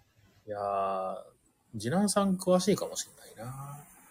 確かに。まだ見皆さんどう思ってるのねえ。あかななんかでも、ま、なんか、これ思いっきりディスってるみたいに今なってますけど、ーはいはい。ディスってるっていうよりは、なんか新しいゲームの目として考えてるって感じなんうんうんうでんす。かね。ボードゲームで新しいゲーム作るにはどうすればいいかみたいな。はいはいはいはいはいはい。いやー、イマーシブシアター行ってみたいなちょっと。話したら、ちょっと行って、行きたく、あの、最初見たときは、まあ、もう別にいいかなって思ったんだけど、ちょっと行きたくなったな。ね、なんか体験してるといいのかなって感じしますよね。一その回こはやっぱりねういう仕事してるなら特に。うん。はい。ちょっと行きまあしれょな。うんかしかもうん、なんかニューヨーク、うん。あの、今渋シアターで有名なやつってニューヨークだと、のやつだと思うんですけど、ほうほうほスリープノーモアってやつ。うはいはいはいはいはい。と、全然違うっぽいんですよね、なんか。えー、ここい見いる。限り。いいですね。いいいいのか悪いのかどっちなんだろうってのはすごい気になるんですよね。うん。でも、あえて成功もともと出てないんでしょ確かにうん。あれでももしもうん、あそこのサイトに書いてあることがまんまなんだとしたら、イマーシブシアターの中でも相当マダミスとかに近いタイプな気がしますよ。なんかそのまだミスじゃないんですけど、どっかの旅館に泊まって、旅館で、あのーなんかその、なんだっけな、えっ、と、ご飯食べれる場所があって、で、うんあのーその、なんだっけな、芸能人のディナーショーみたいなステージみたいになってて、うで、そのステージで演劇が行われて、うんうん。その演劇の中に謎があるみたいなっていうコンテンツがあるじゃないですか。僕名前知えらない。ー、えーと、あれかな。殺人は起きないですかそれ。いやーどうでしょアキネーターみたいになって るな。殺人が起きるとミステリーナイトっぽいしあ、そう起そうきなかったら、あれみたい。あの、ホホテル、京都のホテルの、う。うホテル C でやってた、ん。はい。泊まれる演劇っぽいなと思いました。ああ、そう、それ、それとか、それとか。それ、そう、イマーシブシアターってそんな感じになるのかなって、ちょっと僕は今想像で思ってるんですけど。そのイマーシブシアターは、もともとのイメージだと、うんその客席を移動できる演劇はいはいはいだ。と思うんですよ。うんうん。同時にいろんな場所で演劇があるので、はいはいお。客さんが自分の足で歩いていって、何を見るかを決めるみたいな、いわゆるその、第4の壁、違う、客席と舞台の関係性を変えたものだと思ってたんですけどは、いはいはい。つまりその、お客さんがストーリーの中に介在することは基本的にあんまりない。はいはいはいはい。まあ、ちょっとはありますけど、基本的には役者さんはお客さん無視して演劇しててうん、つまり、おあの、演劇でその舞台の人が客席に話しかけたりあんましないようにっはいはいはい。ていうものの、だから演劇だと思ってたんですけど、うんうん。思ってました。でも、あの、今度のあのビーナスフォートの跡地でやるやつは、なんか、犯人を当ててくださいとか出てるんですよね。はあ、大変。それ、もはや、イマーシブシアターっていうかもう、なんかマーダーミステリーみたいなゲームじゃんみたいな感じなので、ね。興味あるんだよな、どうあなー、のいあー、なるほどね。絶対犯人にならないマーダーミステリーみたいな感じかな。ああ、そうそうそうそう、そうですね。まあでも演劇の中にもその犯人当てするやつとかあるから、演劇の変形とは思えなくもないけど、だから演劇の中でも相当ゲームによったやつ、うんイマーシブシアターの中でも相当なんか、インタラクション強いやつな気がするんだあよな。えー行ってみたいな。になりますね、あれ。いますかね。チケット売ってますよ、多分まだ。 あ、そうなんだ。 3, 3月のチケットが。しかも結構推しの子とかも出てますもんね、あれ。すごいですよね。え、おしのことかで載せて。回しました。なんか、同時、同時に5、6個やって、そのうちなんか、半分ぐらいが IP だった気がしますね。えー。泊まれる演劇、イマーシブシアターとか。あれこれじゃないのかなあ、ごめんなさい。今喋ってたのはイマーシブポート東京の話でした。泊まれる演劇はまた、あの、あそれも超面白そうだけど別の話。ほうほうほうほうイマーシブポーポート東京はい。あの、今今度やるやつはそれです。ああ。泊まれる演劇が多分今もやってない、やってんのかなこの前終わっこれだ、これだ、全、人生全特会っていうのをた。それそれ。キャッチコピーのやつね。へえ、はいこれ、あの、おじさん新年会の LINE で、ちょっと行きませんかって言ってみませんあいいですね。ね興味あると思うないいですね。面白そヒカさんなんか一応放送でめちゃめちゃ内輪なこと言いますね。う。はいはい、 どうぞ。あ、僕あ、いですやいかや、あ あの、はい、新年会の LINE がみたーい確かに確かに。な、せせ説明がいるぞと思 いました。まあまあ、これはいいんじゃないですか。 説明なくて。確かに。はい。ちょっとまあ、もう2時間ほど喋ったんで、2時間半だわ。やば、もう1時か。やばいやばい。ずっと喋っちゃう。今日はあれですかね。じゃあ、あこの、まのま辺しようとめとしては、あの、はい。イマーシブシアター面白そうだぞって話。 そうですね。泊まれる演劇もいいぞっていう。はい、そうですね。そうしましょう。 あー、今日もあれイマーシブだ。フォートでヒカさんと握手って感じで すかね。僕と握手できる。みんな、みんなが働いてる時に僕休みだから、な握手できないかもしれない。るほど。なるほど。なるほど。まあ、この辺で今日は締めましょう。えーはいえーどうも、あの、にぎさんいつ、ありがとうございました。また、あの こ、ちらこそ。テーマの内容をお話ししましょう。はい。ありがとうございました。はい。すいません、たびたび声聞こえなくなっちゃったりして。いや、全然大丈夫です。あの、まあ、遠隔なんでね、こういうことは全然起こります。まあ、今日、今日は、あの、久しぶりの、えっ、と、ラジオだったんで、たくさん話せてよかったです。ありがとうございました。はい。聞いてくださった方も。すいません、なんか取り留めなくて。僕は好きなんで大丈夫です、こういうの。ではでは、あのーはい、ありがとうございました。はい、どうもありがとうございました。またよろしくお願いします。お願いします。はーい。えっ、と、えー、そうか。それではですね、今日ね、まあいろいろ、ちょっとあの、お店のお知らせとかやろうと思ったんだけど、まあ今日はいいか。えっ、と、美味しいご飯屋さん情報も、また来週やります。えっ、と、それではですね、そろそろ今日は締めさせていただこうかと思います。あの、長丁場、おつき、お付き合い、ありがとうございました。えー、あ、結構まだいますね。4人ぐらいいました。ありがたいですね。ではでは、えっ、と、明日、明日は休みで、明後日の木曜日、えー落語会をやりますので、皆さん遊びに来てください。えっ、と、あとは、まあそんなもんかな。もう月末なんで来月のね、予定とかもね、発表しようと思います。近々。では、えー、長い間、ありがとうございました。これ、また、えー、来週もよろしくお願いいたします。おやすみなさい。ではでは。